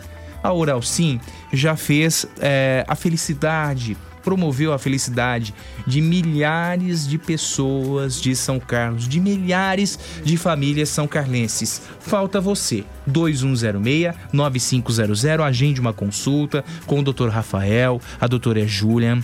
É, eles estão a postos para tirar todas as suas dúvidas sobre implantes dentários. Abandone de uma vez por todas a dentadura e a ponte móvel agora mesmo. 2106-9500 é o telefone 2106-9500 e agende uma consulta na Oral Sim, que fica na Marechal Deodoro 2372, na antiga Vídeo 21, com estacionamento para clientes. Oral Sim é a sua referência em implantes dentários. 8 e 17, Ney Santos. Passe o seu recado da J Martins. Recado especial para você que tem um sonho de morar bem, de morar naquele ambiente que lhe faz bem, a você e toda a sua família. Se você ainda está no sonho, procure transformá-lo em realidade. Quem ajuda você nessa realização é a imobiliária J Martins Imóveis. Eles têm a chave para realizar o seu sonho. A J Martins atua no mercado há mais de 20 anos e está disposta a te ajudar na conquista do imóvel dos seus sonhos. Com um diferencial fazer negócios com transparência e segurança. Vá até a J Martins e preocupe-se apenas em sonhar, porque eles fazem de tudo. Tem o plano certo para você realizar o seu sonho de morar onde você quer, onde você sempre sonhou. Imobiliária J Martins Imóveis, Toda escolha exige confiança. Confie. jmartinssaocarlos.com.br é o site jmartinssaocarlos.com.br ou faça uma visita à sede da imobiliária J Martins, na rua Orlando Damiano 2335 no centro. Tem o telefone 3372 0281 e ainda o WhatsApp 997 98 33 34. Não pare de sonhar, fale com a J Martins Imóveis. Legal, Ney Santos. O Gerson escreve: a FESC adotou uma providência acertada em relação à parada das aulas em sua sede. Pelo que eu vi, são 30 dias. Gostaria de saber se as mensalidades também serão pausadas e essas aulas serão repostas. Mandei a mensagem para a Secretaria de Comunicação. Em breve teria a resposta, viu, Gerson? Bom dia para você. O Jorge Wish diz: Ney, além disso, o presidente estava com suspeita de estar contaminado, pois vários membros da comitiva aos Estados Unidos foram positivados. Abraço aos amigos da Pop. Um abraço também, professor Jorge Wish. João Neto diz: presidente não tá nem aí com o povo, pois ele tem todos os médicos e remédios necessários e o povo que se ferra. O Everton escre- escreve muito blá blá blá a respeito do ato do presidente, que confesso que foi imprudente sim, mas colocar tudo isso na conta do presidente, pasmem amigos, faça-me o favor. É, há uma semana teve encontro com pessoas aglomeradas que reuniu governadores, ministros e deputados e não saiu um pio desse blá blá blá. Falamos a respeito disso na entrevista concedida ao Datena, que o, o presidente eh, cita, né? O presidente Jair Bolsonaro citou esse evento. É, outras mensagens aqui, Rica... Ô Ricardo Italiano, mangia che te fa bene. O homem Caspita e vegano. Os bancos não têm álcool em gel, milhares de pessoas usam os caixas eletrônicos e pior, todos têm de colocar é, a digital para fazer a operação. Poxa vida, bem lembrado, hein, o italiano. Até, aliás, tem banco que nem caneta tem para você preencher o envelope, né? A caixa é um exemplo. A caixa é um exemplo. Se você não leva a caneta de casa, você não preenche o envelope. Brincadeira, né? Agora você vai exigir álcool em gel da caixa. Tenha dó. E eu falo porque eu sou cliente, eu tenho o direito de reclamar. Eu sou cliente da caixa. Eu tenho o direito de reclamar. É uma porcaria. Uma porcaria. Então eu também tenho. É, você tem também, né? Tem. É, é verdade, viu? Uma posição da Febraban em relação a isso. É bem lembrado, viu, italiano? Italiano é jornalista, né? Sabe? É, tem uma visão diferenciada aí, né, da- das pautas também. Obrigado, viu, italiano? Mas bem é pertinente a, a, a colocação do italiano. Ô, Ósio, bom dia pra você. Marcos Durval, bom dia. Só registrar aqui do Ricardo. Saga de Jesus, ele reclamou que a gente não Eu não recebi mensagem essa dele. mensagem no- na live. É, eu tenho aqui, isso, Fabinho, então deixa eu ler pra gente. Recebi duas pra, dele, a terceira eu não recebi. Pra gente não, não, segunda, não né? ficar sem atender o, Fa- o Ricardo, perdão. Ele diz aqui: o presidente não foi imprudente, sim criminoso, pois ele esteve com o secretário que foi diagnosticado positivo para o corona. Ele colocou em risco todos os que lá estavam. É, em risco e, por tabela, colocou todos os familiares. Também é a opinião aí do Ricardo Saga de Jesus. Bom dia, Ricardo. Para você, 8h22, nós estamos em contato com a Carolina Toniolo Zenatti. Ela é coordenadora do Serviço de Controle de Infecção relacionada à assistência em saúde da Santa Casa de São Carlos, porque ontem a Santa Casa lançou o Disque Coronavírus, um canal de comunicação para que as pessoas possam tirar dúvidas sobre a doença. O serviço funciona de 7 da manhã às 4 horas da tarde. Carolina, muito obrigado pela sua participação. Bom dia. Que tipo de esclarecimento eh, vocês estão preparados para fornecer aos pacientes, à população usuária da Santa Casa? Ah, legal. É, a ideia desse canal surgiu em reuniões que estão acontecendo semanalmente entre a- todas as unidades de saúde aqui de São Carlos, porque o que a gente vem observando na experiência de outros países que já tem mais casos de coronavírus é que a maioria é, dos casos é, dos pacientes são casos leves, né? Então, febre, é, mas não muito alta, com sintomas respiratórios. E a ideia desse canal é a gente evitar que as pessoas que estejam se sentindo bem, que só tenham dúvidas mesmo de como proceder, procurem as unidades de saúde, o que é, acarretaria como consequência uma grande quantidade de pessoas para serem atendidas também uma maior chance de, de transmissão, né? Então a ideia do- desse canal não é, é dar condutas médicas, mas sim tirar dúvidas sobre os sintomas, a- se a pessoa precisa mesmo procurar uma unidade de atendimento, em relação também a viagens, a contatos com, com pessoas já infectadas, então mais nesse sentido. Bom dia, Carolina, tudo bem? É, esse canal ele vai funcionar também como um- uma espécie de agendamento ou ele só vai tirar dúvidas da, daquelas pessoas que estiverem com algum tipo de sintomas? E, em primeiro momento, a ideia é só mesmo tirar dúvidas, tá? É, hoje a gente vai ter um- uma reunião aí com a prefeitura e a gente vai pensar aí, é, num, num fluxo de, de atendimento com agendamento, mas a princípio não é a função do canal, é só de tirar dúvidas mesmo.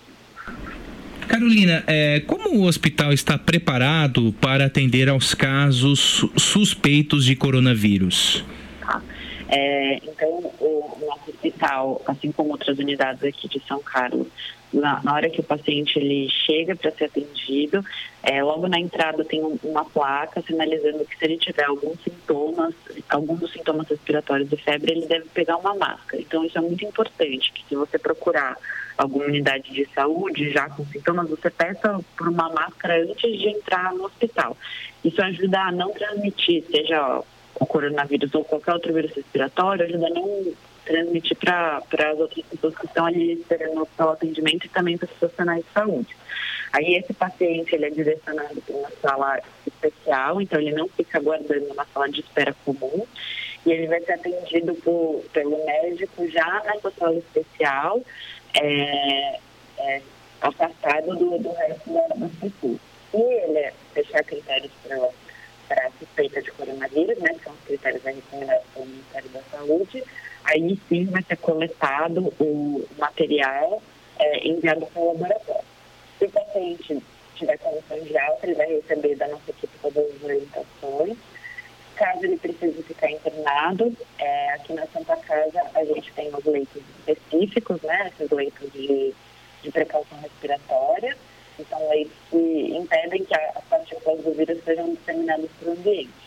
É, e também existe uma parceria entre aí a, a- a rede de saúde da cidade, é, em que há uma comunicação de, de, de leito vago. né? Então, por exemplo, se aqui na Santa Casa não tiver leito, a gente pode transferir para HU, se na HU não tiver leito, a gente pode transferir para cá e vice-versa. Então, a rede está toda integrada. Há um cuidado especial também com relação aos funcionários do hospital, Carolina? Sim, é, aqui para os funcionários do hospital a gente vem fazendo treinamentos é, constantes, né? A gente vai, a gente também disponibiliza a- as máscaras necessárias para que os funcionários possam utilizar é, e incentivando também higiene das mãos, do avental, todos os equipamentos de proteção individual necessários. É, é, há uma dúvida na população até, Carolina, até para esclarecer isso para o nosso ouvinte, né, de que é, a Santa Casa é, talvez não tivesse condições de atender um grande número de pessoas que estivessem comprovadamente com a doença, que necessitassem de um cuidado melhor. Como é que está o preparo da Santa Casa para atender essas pessoas, caso seja confirmado, por exemplo, um caso de corona aqui em São Carlos? Tá. Então, como toda a pandemia, né, é, a recomendação da Organização Mundial de Saúde é que o plano de contingência ele vai crescendo.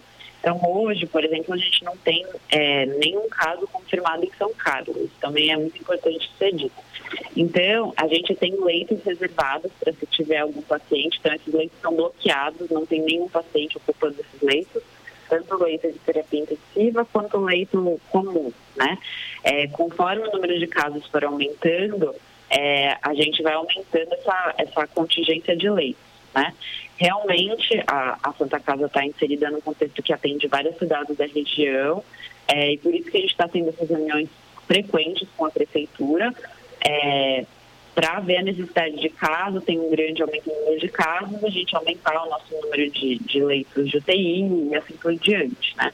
O governador também está estudando como São Carlos é- e a Santa Casa é um hospital que atende a uma região importante e também aumentar o número de leitos é, de UTI, mesmo que provisórios, aqui na Santa Casa. Certo. Bom, o telefone, o Disque Coronavírus, é, é para a população tirar todas as dúvidas e obter informações, é o 3509-1234. 3509-1234. Este serviço funciona de segunda a sexta-feira, de 7 da manhã às 4 da tarde. É isso, né, Carolina? Isso mesmo. Muito obrigado pela sua participação e um bom dia. Obrigada a você. Nós conversamos com a Carolina Toniolo Zenatti, a coordenadora do Serviço de Controle de Infecção relacionada à assistência em saúde da Santa Casa. Agora, 8 horas e 28 minutos. Já reparou como nossa memória traz o perfume de certos lugares, de pessoas queridas e de momentos especiais? Cheiros que nos acolhem? O cheiro da casa da mãe, da avó, o cheiro especial da infância. A Avatim é especialista em cosméticos carregados de aromas que provocam boas sensações. São mais de 450 itens entre difusores, perfumes para interiores, hidratantes, esfoliantes, sabonetes, colônias, dentre outros produtos focados no bem-estar. Todos esses perfumes gostosos que preenchem o ambiente e as lembranças sem agredir o olfato de ninguém. Um dos principais valores da Avatim é o respeito às origens e ao meio ambiente, o que fica claro desde o significado do nome da empresa Avatim, que em Tupi-Guarani significa cheiros da terra. E é da natureza que vem a inspiração de todas as essências da Avatim. Todos os produtos são desenvolvidos sem testes em animais nem derivados de petróleo. A Avatim fica na rua Episcopal 2089B, entre a Carlos Botelho e a 15 de novembro, bem no centro da cidade. Agora, 8 e meia. Bom dia. A OPEP cogita em aumentar o preço do, do barril de petróleo. No posto já correm para aumentar o preço. O preço do petróleo fechou em queda de 24,59% hoje, a 31 dólares. É, 9 de março de 2020, ontem abaixo de 30 reais. Só na semana passada, contratos futuros eh, despencaram mais de 23%. Cinco dias após os preços do petróleo começarem a derreter no mercado internacional, a Petrobras decidiu reduzir os preços dos combustíveis em suas refinarias. A partir de sexta-feira 13, a gasolina ficou 9,5% mais barata. O corte no preço do diesel foi de 6,5%, escreve o Antônio Wilson. Bom dia para você, Antônio Wilson. É, o Fernando Silva diz: gostaria da opinião de vocês. Será que o secretário de trânsito fez test drive nas obras às quais ele é responsável? Pintaram, pintaram faixas divisórias e as de segurança na Cândido Padim, entre Senai e Salum, continuam escorregadias. E daí? Onde está a fiscalização dessa famigerada tinta que nunca acertam? Poxa vida, insistem ainda em pintar as faixas em branco e azul? Sabe, já viu que eh, teve problema com o Ministério Público, teve problema de queda, isso pode gerar, eh, já está gerando processos judiciais, ainda insistem nessa tinta sem os é, insumos para aderência. Ah, então, é- sabe, gente, pelo amor de Deus, Não, não. não me parece que o problema esteja na cor especificamente, né? O problema é na tinta que é utilizada, como disse o próprio secretário Coca, a afirmação foi dele, secretário Coca, né? De que faltava uma mistura de a base de pó de vidro, né? Para que essa tinta ganhasse mais aderência quando colocada no solo. É, e que a empresa seria então é, motivada, né? A empresa seria provocada a fazer essa mistura de uma forma mais coerente. Se por uma pintura nova, recente, isso não foi feito, a prefeitura está falhando em fiscalizar. Né? E em cobrar a empresa para que apresente esse material, essa tinta no caso, com maior segurança para as pessoas que passam pelo local. Né? Comprovadamente escorregadio. Isso não pode estar mais acontecendo, né? Pois é, o Walter Botaro escreve aqui. Fabinho, disse como ir para o carro, para o trabalho agora com burros. Nossos carros vão todos os dias conosco. É verdade, é verdade, viu, Walter? Você tem toda a razão. E sabe por quê?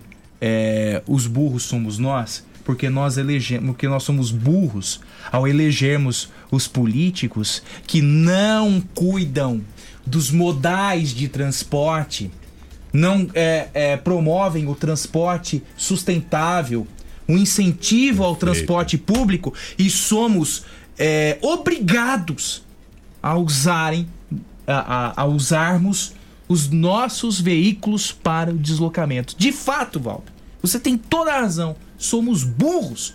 Somos burros mesmo, porque nós elegemos aí esses que estão administrando é, cidade, estado, país, que não pensam na mobilidade urbana para deixarmos os nossos carros esquecidos empoeirados nas garagens. Nós temos responsabilidade. De fato, nós estamos nos nossos carros e nós somos os burros, porque estamos num processo de aprendizagem, eh, de escolha dos políticos que administram o nosso país. Vamos- Você tem toda a razão. Parabéns, viu, Walter? Vamos lembrar que o princípio de transporte do Brasil é praticamente um monopólio, né? Pois Só é. se fala em rodovias, ruas, não se dá alternativa nenhuma, Nenhuma, para que ninguém faça nenhuma. algo diferente. Nem Santos, eu gostaria de chegar em um ponto de ônibus às 5h20 da manhã e vir ao trabalho de transporte público. Eu gostaria. Aqui em São Carlos não há essa possibilidade. E aí, como fica? Vem de tem carro. De, tem de optar pelo carro. Tem jeito. Não tem jeito. Luiz Gioiosa diz que já viu 27 reais o, o álcool em gel. É, o- e o pote de 500 gramas, né, Luiz? Bom dia pra você. Ricardo Arrigue, bom dia, uma boa semana. É, sem pintar só de branco, estarei economizando quanto? E economiza muito. Tem até uma CPI é, que tratou desse tema, viu, Eduardo? E mostrou que realmente a economia é enorme. É, outro ouvinte aqui nos manda mensagem, o Júnior. Estive. Como é que é aqui? Vamos lá? Estive, estive no Amapá, muito distante da distribuição de combustíveis. E a gasolina está a R$ 3,79. Amapá. Amapá. É? É, R$ 3,79. Geralmente, no Amapá você pensa em 6 reais, 7 reais o litro da gasolina, né? Não é bem por aí? Sem dúvida. É bem por aí, né? É, Everton Douglas. Bom dia, o problema é que as faixas têm a parte preta para ser o asfalto puro. Agora eles estão mantendo o asfalto puro, o azul está no centro da faixa. Aqui é o tom do ciclismo. É passado a usar, é passada a hora de usar bicicletas para se locomover. Ainda mais agora que os coletivos contaminam mais as pessoas. Boa alternativa. O duro é subir a ladeira da Avenida São Carlos entre a Jesuíno de Arruda e a 13 de Maio. Haja músculo, hein? Pois é. O Tom fala isso porque ele tem preparo físico para fazê-lo. viu? Tom, e é tem um outro Indústria problema, né? petrolífera e automotiva dominam o mundo, ele escreve. Com relação às bicicletas, Fábio, tem um outro problema que é você educar o motorista de São Carlos a respeitar a bicicleta, o que não ocorre. É verdade. 8h36 na Pop. Há três anos, você bem informado. No Jornal da Pop FM.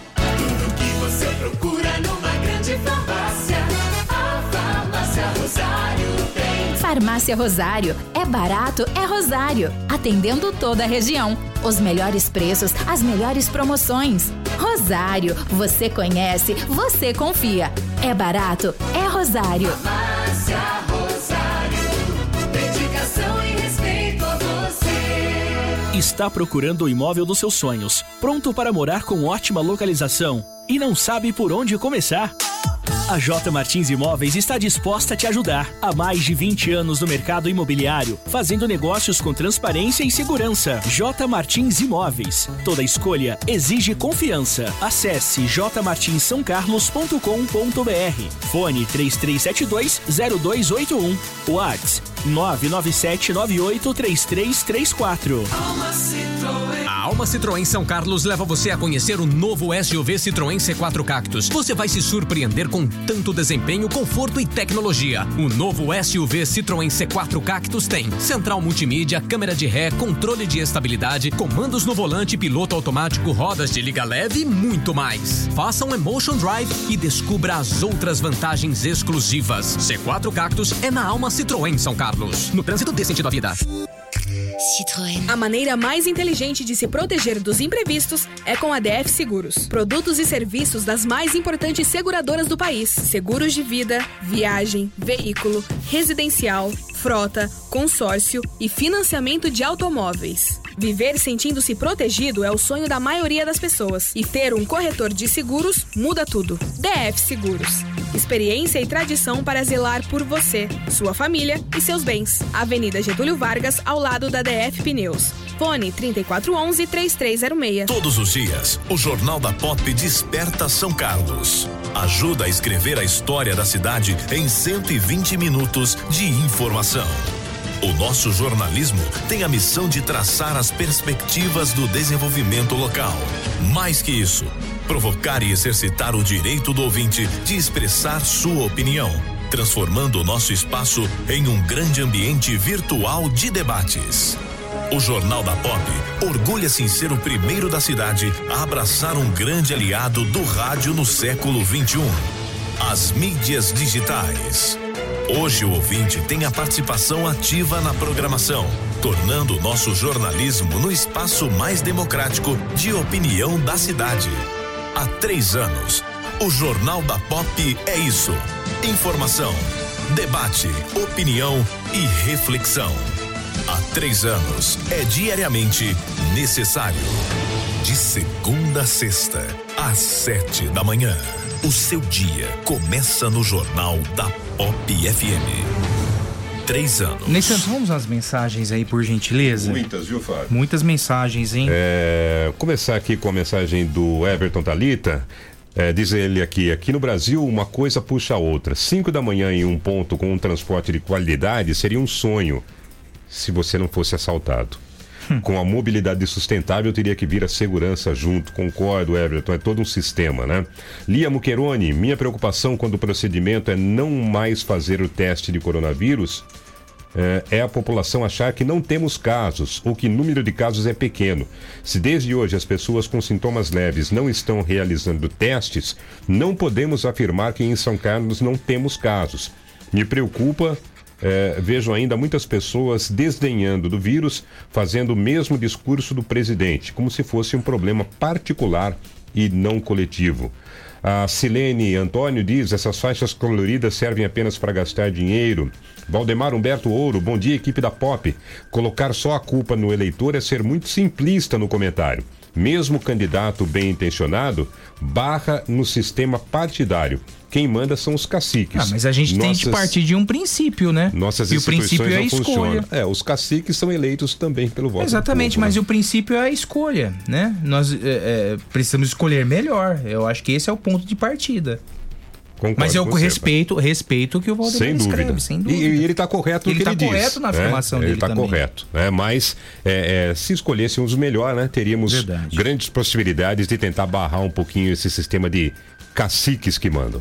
É só isso por enquanto, né, É Santos? só, é por só isso por enquanto. 8h41, nós recebemos em nossos estúdios o Adriel e o Rafael. Eles são da Paulista Júnior. Amanhã a Pop divulga a pesquisa de intenção de votos a as pessoas que se pretendem ou que se postam pelo menos por enquanto, é, como candidatas ou pré-candidatas a prefeito de São Carlos. E a gente trouxe o Adriel e o Rafael para esclarecer né, qual a metodologia adotada pela pesquisa e outros detalhes, né, detalhes muitas vezes técnicos que é, não são de afinidade de grande parcela da população.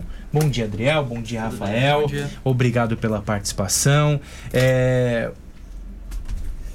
começando, acho que a, a pergunta a, a pergunta básica é essa, né? Como é feita uma pesquisa eleitoral? Quais são os critérios adotados, os critérios básicos adotados para de fato saber qual é a intenção, o que o eleitor pensa sobre a política eleitoral?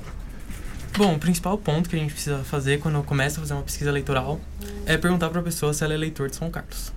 Porque, Esse é o vezes, ponto de é o partida. ponto de partida. A pessoa Uhum. precisa ser eleitor da cidade de São Carlos. Não adianta nada a pessoa estar visitando a cidade e a gente fazer uma pergunta para ela. Muitas vezes, às vezes ela até acaba respondendo, só que não vai ser um, um dado útil para Uhum. nós.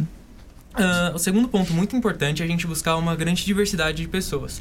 Então a gente seleciona regiões da cidade com bastante diversidade, bastante fluxo de pessoas, tentando pegar a maior eh, distribuição de renda possível, distribuição de gênero. Esses são os populares estratos? É, né? Pode dizer assim. Pode ser, pode ser dizer assim, né? É, é, nessa pesquisa que nós divulgaremos ontem, vocês escolheram é, a- amanhã, Ney Santos. Ontem. Juquitei, hein? Você causou um choque temporal entre os verbos. É. Divulgaremos ontem. É, pois é, Ney Santos. Aí eu me lembro de um personagem aqui de São Carlos.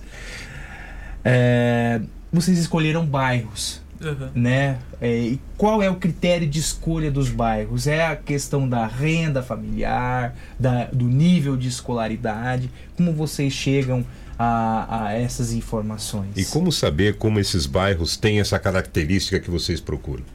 Entendi. É, a primeira parte da pesquisa é a questão de estudos preparatórios. Então a gente estuda toda a parte socioeconômica da, da cidade. Então a gente tenta distribuir ao máximo possível os bairros para a gente não enviesar a pesquisa. Então a gente pega bairros de características diferentes. Então a primeira etapa da pesquisa é fazer os estudos preparatórios. Então, nesses estudos preparatórios, a gente entende a cidade, aí busca separar os bairros para a gente não enviesar a pesquisa. Antes do questionário, então, há um diagnóstico da cidade, Isso, é isso? exatamente, exatamente. Então, a gente já tem uma grande experiência é, em pesquisa. Então, a primeira etapa é, do projeto, que a gente se diz, né, é fazer esses estudos preparatórios. Então, a gente estuda toda a parte de São Carlos mesmo. Que, que, que são estudados? Além da questão econômica, né? O que, que mais é estudado, o que mais tem que ser visto antes para se realizar a pesquisa? O número da população. Então, por exemplo, é, a gente aplica a pesquisa com 400 questionários. Mas por que 400 questionários? Boa pergunta. Porque a gente, com o cálculo da amostra, é, da, do número de habitantes de São Carlos, a gente chega que para a gente atingir 95% de assertividade, a gente tem que aplicar 400 questionários. Para a gente atingir esse, esse 95% de assertividade. Isso em função da população total da cidade ou do Isso. número de eleitores? Da população, Da é, população total. total da cidade. E a predominância do gênero, como vocês definem para dar o equilíbrio à pesquisa? É quando vocês vão, é, é, vocês pegam os 400 questionários é, e para manter uma distribuição igual entre homens e mulheres, qual- quais são os critérios adotados, Adriel, Rafael? Bom, ahn, a gente tenta equilibrar, tenta deixar 50-50, é, porém, em São Carlos, São Carlos é uma cidade de maioria feminina. Então, na hora que a gente coletar os resultados, é normal que a gente é, entreviste mais mulheres do que homens. Então, não vai ser 50-50, visto que São Carlos é uma cidade com predominância É feminina. mesmo? É curioso isso, né? Predominância feminina na, é, é, nessa, nessa... São dados do IBGE, né? São esses que vocês buscam? É, Pra- pra o balizamento. essa- Qual, é, qual é o balizamento que vocês usam? É, a gente trabalha com, com esses dados é, concretos, né? Uhum. E também o legal pra gente conseguir abordar é, 50%, 50% geralmente, né? Tipo, dividir certinho os questionários, a gente usa isso muito no treinamento. Então, antes de vir para São Carlos, é, nós da Paulista, a gente passa o treinamento para os aplicadores. Geralmente são aplicadores da própria Paulista Júnior. Então a gente marca um dia de treinamento, passa é, uma hora de treinamento, é, abordando todas as perguntas dos questionários, como que a gente vai é, entrar em contato com o público, então como que vai ser a forma de abordar, pra gente também não assustar tanto as pessoas, para ser uma conversa mesmo e a gente conseguir trazer o máximo de informação é, e a opinião das pessoas mesmo pro, pro questionário.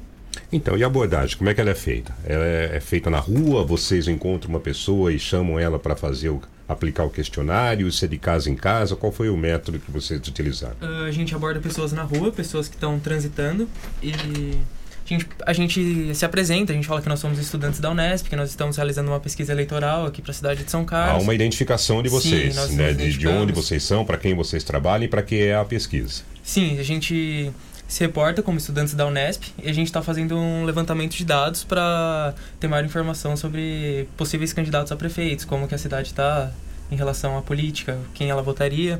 Eh, A partir dessa apresentação, a gente pergunta se a pessoa gostaria de participar da pesquisa eleitoral e quando se ela aceita, a gente começa a fazer as perguntas. E a distribuição da faixa etária? A gente falou do gênero e a faixa etária. É, o é, quais os dados que vo- vocês balizam para esse equilíbrio na pesquisa? Uhum. Ah, também seria uma questão do IBGE e com as pessoas que estão disponíveis para entrevista. Então, baseado na nossa pesquisa, a gente teve uma maioria de jovens, então é faixa etária entre 16 e 25 anos e de 26 a 35 anos, que foram a maior parte dos entrevistados, mas isso também é condizente com a, com a faixa etária da população em geral de São Carlos. Eu estou tentando é, buscar aqui a pergunta do Maurício, que ele fez algumas perguntas a respeito é, das pesquisas eleitorais. Eu honestamente não eu não estou encontrando aqui, viu? As, aquelas, viu, Maurício? Se você puder manda- mandar novamente as perguntas que você fez, e que a gente até é, é, falaria a respeito, né? Quando os pesquisadores estivessem em nossos estúdios, é, seria pertinente. Ah, aqui, ó, tá aqui, ó, tá aqui, ó. Uma pergunta para a Paulista Júnior. Existem estudos estatísticos que demonstram quais as influências das divulgações das pesquisas de intenção de voto nas semanas que antecedem o pleito nos resultados da eleição? Ele pergunta se pesquisa eleitoral influencia no resultado de um pleito. Olha, é, a Paulista ela tá há 27 anos, já... 27 anos. Isso. É, nós somos uma empresa formada apenas por, apenas por alunos, Uhum. só que a empresa já tem 27 anos. É, a gente já trabalhou em outras eleições, é, e uma eleição aqui em São Carlos foi onde foi em 2016, se eu não me engano, agora. A última. É, a última que foi- eleição. é. Aqui trouxe Ayrton Garcia como é, eleito prefeito de São Carlos, né? É, se eu não me engano, porque eu não estava na empresa ainda, Uhum. como eu falo, é uma Sim, empresa sim. formada por alunos.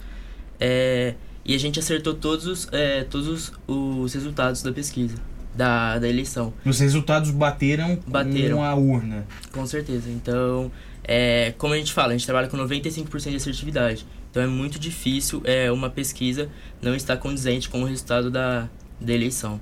Vocês trabalham com qual margem de erro? A gente trabalha com 5% de, de. Para mais ou para menos? Como assim? É, porque geralmente os institutos de pesquisa divulgam né, as intenções de voto. E elas dizem a margem de erro dois pontos. É, o Ibope, por É, exemplo. Então, um exemplo? Ibope. Candidato eh, fulano tem eh, 15% de intenção de votos. Então, se você trabalha 5 para mais ou 5 para menos, ele teria entre eh, 20% e 10%. É, é essa a margem de erro? Sim, trabalha em sim. torno do número principal, uma margem de erro para cima ou para baixo de 5%. Isso, isso, isso. É, tipo, por exemplo, se a gente aumenta o número de questionários, a gente diminui é, A margem de erro. a margem de erro. Então Uhum. é, é proporcionalmente assim. Então a gente fala 400 questionários, a gente atinge 95%. Então geralmente é para você conhecer todo o bolo, tipo, você só precisa de uma fatia. Então geralmente a gente oferece esses 400 questionários. Tem clientes nossos que querem 800 questionários, a gente também faz. Mas pra gente atingir 95%, a gente fecha com 400 questionários. E, e na abordagem que vocês fizeram, como é que foi a. é, como é que as pessoas reagem, reagiram a isso? elas, elas conversam com, com quem é o pesquisador, é, elas se negam a participar? Como é que é a, é, essa abordagem? Como é que as pessoas têm reagido a esse tipo de pesquisa? Uh, por ser uma pesquisa eleitoral, as pessoas gostam de participar. Então, muitas vezes, por exemplo, eu estou te entrevistando, alguém vê que é uma pesquisa eleitoral, a pessoa chega do nosso lado e pede para participar também, o que é muito legal. Então, é uma pesquisa eleitoral, tem uma aceitação muito alta. Claro que tem algumas pessoas que não gostam, que têm pavor à política, então você fala que é uma pesquisa eleitoral, ela fala, não, de jeito nenhum, não vou participar, não me interesso por política, não gosto. Mas a maioria das pessoas tem uma bastante ace- aceita bastante a ser entrevistado. 8h52, 8h52, eu passo um recadinho aqui do loteamento Salto do Monjolinho e a gente segue no nosso bate-papo com o Adriel e o Rafael da Paulista Júnior. O loteamento Salto do Monjolinho é a melhor opção de compras em São Carlos. É um loteamento amplo, ruas e avenidas projetadas, é um projeto completo de arborização e a localização do Salto do Monjolinho é o diferencial. Fica a poucos minutos do shopping, do Sesc e também do Diocesano, a continuação da Avenida eh, José Pereira Lopes. Loteamento Salto do Monjolinho são lotes comerciais e residenciais a partir de 250 metros quadrados com toda a infraestrutura toda a infraestrutura necessária. Se você quer investir, os loteamentos comerciais do, só, do Salto do Monjolinho, do loteamento Salto do Monjolinho, estão prontos para te atender. É, e aquela região é a que mais cresce em São Carlos. Vale a pena investir nesse segmento comercial. Quer morar bem? Loteamento Salto do Monjolinho. Lotes à vista de 250 metros quadrados a partir de 81 mil reais.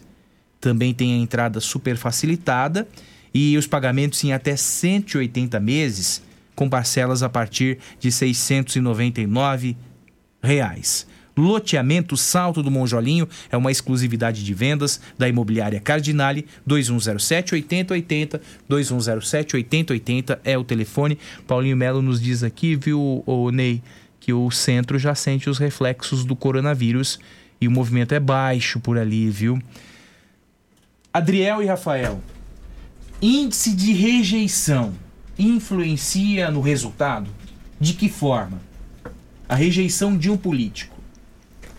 Ah, com certeza influencia. Ah, acho que resultados em geral, na verdade, influenciam. Eh, as pessoas tendem a querer ter um sentimento de pertencimento a um grupo, então um candidato com bastante rejeição pode atrair mais pessoas a quererem, a rejeitarem Uhum. essa opção também. Entendi.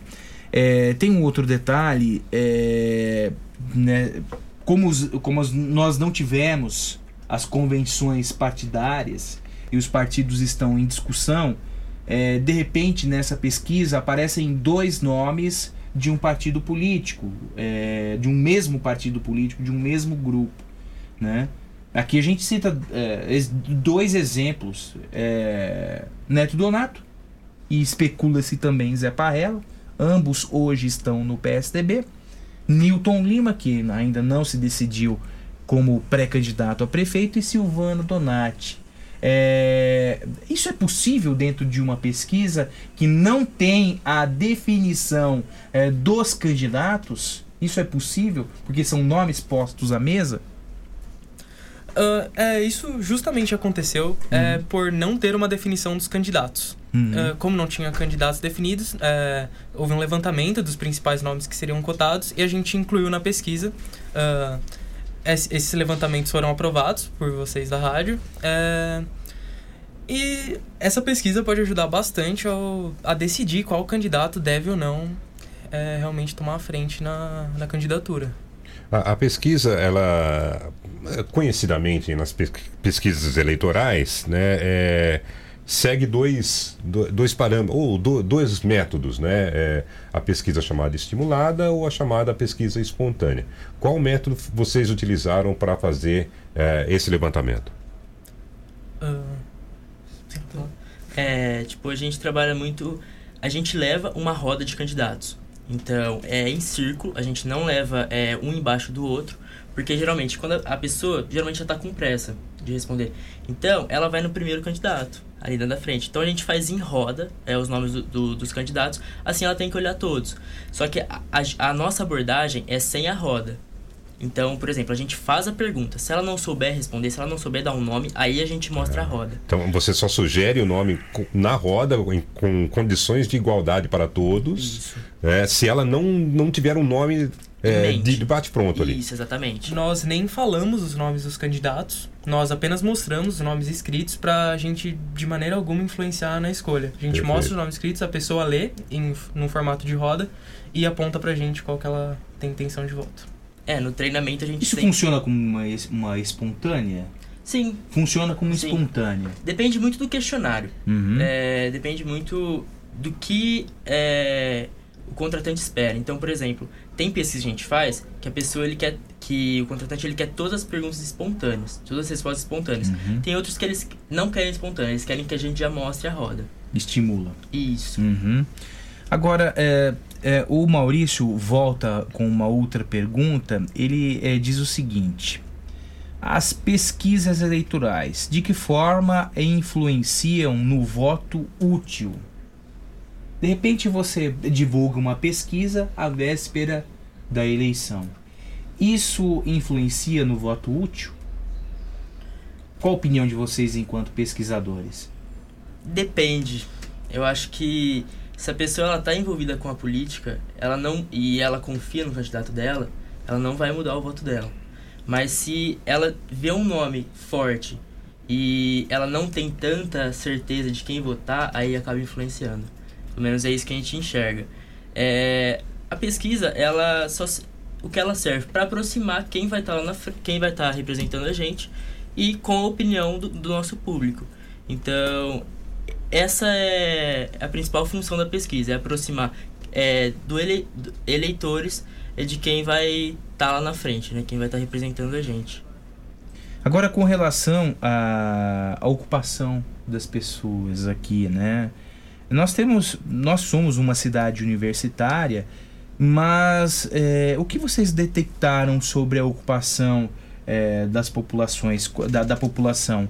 Nós vimos que a predominância de 42% de pessoas com carteira assinada, né?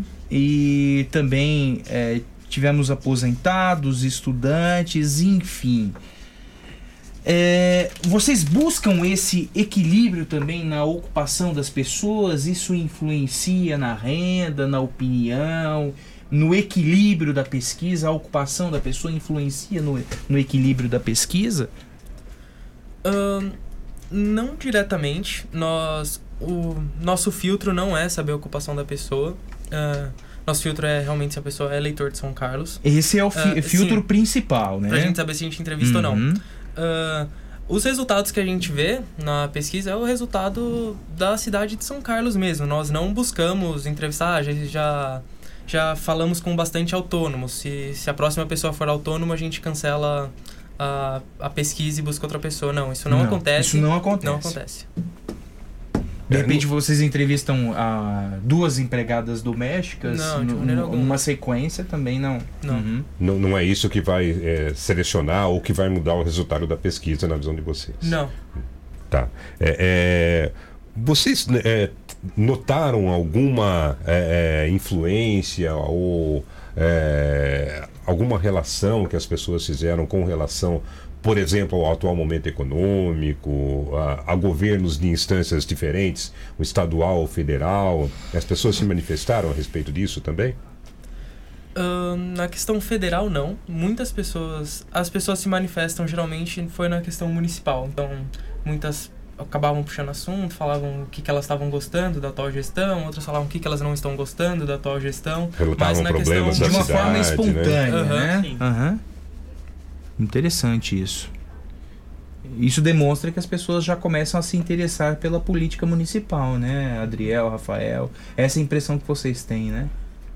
É, tipo, a gente também faz a aplicação. E, pelo menos na- no meu, veio muito à tona a questão das enchentes. Então, eu peguei duas pessoas que citaram muito isso. Então, meio que elas estavam muito preocupadas com a cidade. Então, o, o que a gente nota que é de importante é que a população está se interessando cada vez mais pela, pela política, assim. É, cada vez, é, com, os, com o passar do tempo, assim, quando vai se aproximando a eleição, é, vai aumentando é, o número de pessoas que já sabem quem votar é, e por que votar. Isso é muito importante. Então, é muito importante a gente ter uma, uma sociedade engajada na política, né? É, e mais, né? As, as pessoas me parecem muito preocupadas com aquilo que é o quintal delas, né? Ultimamente. Né? Elas, é, claro, têm a consciência dos problemas nacionais, estaduais, mas se preocupam muito com aquilo que está muito próximo delas, né? Pelo menos essa é a impressão que passa. Sim, sim. É, a gente nota muito isso. Então, no momento que a gente vai entrevistar, é, meio que a pessoa desabafa, assim, do atual momento, sabe? E, e a gente, é legal que a gente ouve as pessoas para também estar trazendo mais insumos para pesquisa, né? Tipo, a gente tenta. Pesquisa geralmente é só um número. A gente tenta trazer um pouco mais também é da visão das pessoas, além do número, né? Mas na pesquisa, basicamente e especificamente nessa, é só o que ela disse com, é, com relação a, a- a- Vamos chamar de numericamente ter indicado um candidato ou Sim. um pré-candidato ou outro. Sim, é só números. É, a, a nossa pesquisa é só é embasada em números. Ok. Tem algo, algo que nós não perguntamos que de repente vocês acham interessante, pertinente é, é, refletirmos sobre o tema? Acho que foi tudo Eu esclarecido, acredito né? que a metodologia foi tudo esclarecida. Foi tudo esclarecida, né?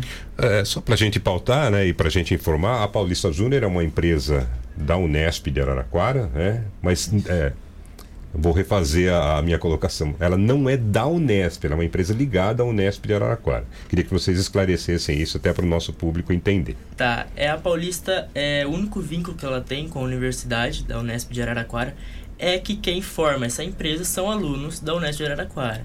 Mas é só essa ligação que a gente tem com, com a faculdade. Então, uma empresa formada há 27 anos, então a gente tá no ramo eleitoral há um bom tempo já. Então a gente trabalha com, com todos os tipos de pesquisa. Porém, esse ano a gente está focando mais em pesquisas eleitorais.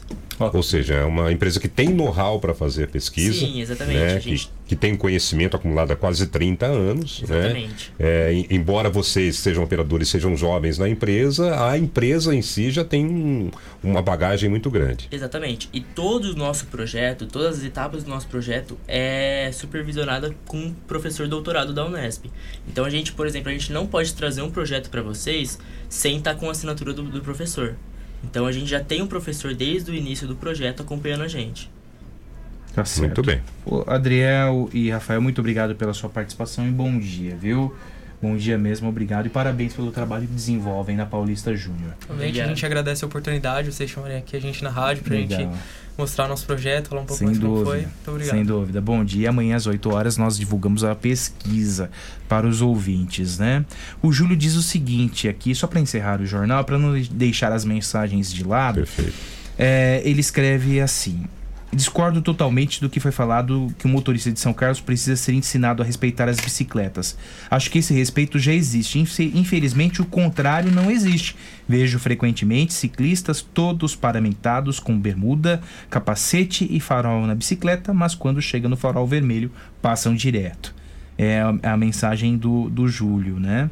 É, o Maurício é, agradece pelas dúvidas é, tiradas. A Elaine Vicente diz que um vazamento de água na Basílio Divo foi consertado, porém está vazando novamente. Encaminhei essa mensagem para o Serviço Autônomo de Água e Esgoto. Bom dia para você, viu, Elaine? Bom dia, Cláudia Curi também.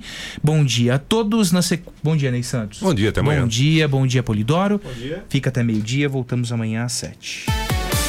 Você ouviu o Jornal da Pop FM. Oferecimento: Farmácias Rosário, Oral Sim Implantes, São Carlos, Rua Marechal Deodoro, 2372. Art Point, Gráfica e Editora.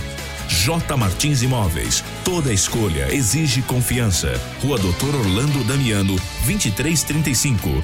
E Avatim, Refúgio de Boas Sensações. Na Rua Episcopal, 2089B, Centro. Tudo que você procura numa grande farmácia. A Farmácia Rosário tem. Farmácia Rosário. É barato, é Rosário. Atendendo toda a região. Os melhores preços, as melhores promoções. Rosário, você conhece, você confia. É barato, é Rosário. Farmácia Rosário, dedicação e Sim, sim, eu vou pra Oral Sim. Sim, pra, pra minha vida melhorar. Ri, ri, quero voltar a sorrir. Ha, ha, sorrir e gargalhar. Eu vou abrir a porta pra felicidade.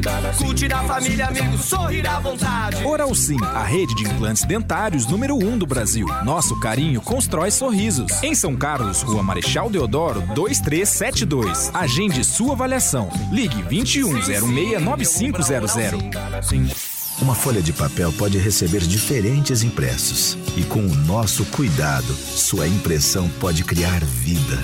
Alta qualidade, aliada aos melhores e mais sofisticados métodos de acabamento, fazem sua impressão sair do papel. Sensibilidade no atendimento, qualidade artística nos processos de produção, velocidade na entrega e os melhores preços. Art Point, impressão que faz diferença. Agora também na nova unidade no Shopping Lupo, em Araraquara.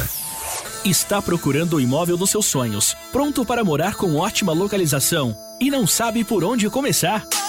A J Martins Imóveis está disposta a te ajudar. Há mais de 20 anos no mercado imobiliário, fazendo negócios com transparência e segurança. J Martins Imóveis. Toda escolha exige confiança. Acesse jmartinssaocarlos.com.br. Fone 3372-0281.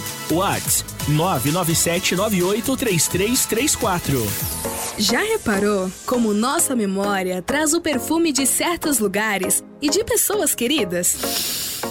Cheiros que nos acolhem. A Avatim é especialista em cosméticos carregados de boas sensações. São mais de 450 itens, entre difusores, perfumes para interiores, hidratantes, sabonetes, dentre outros produtos focados no bem-estar. Visite a loja, Rua Episcopal 2089B, Centro.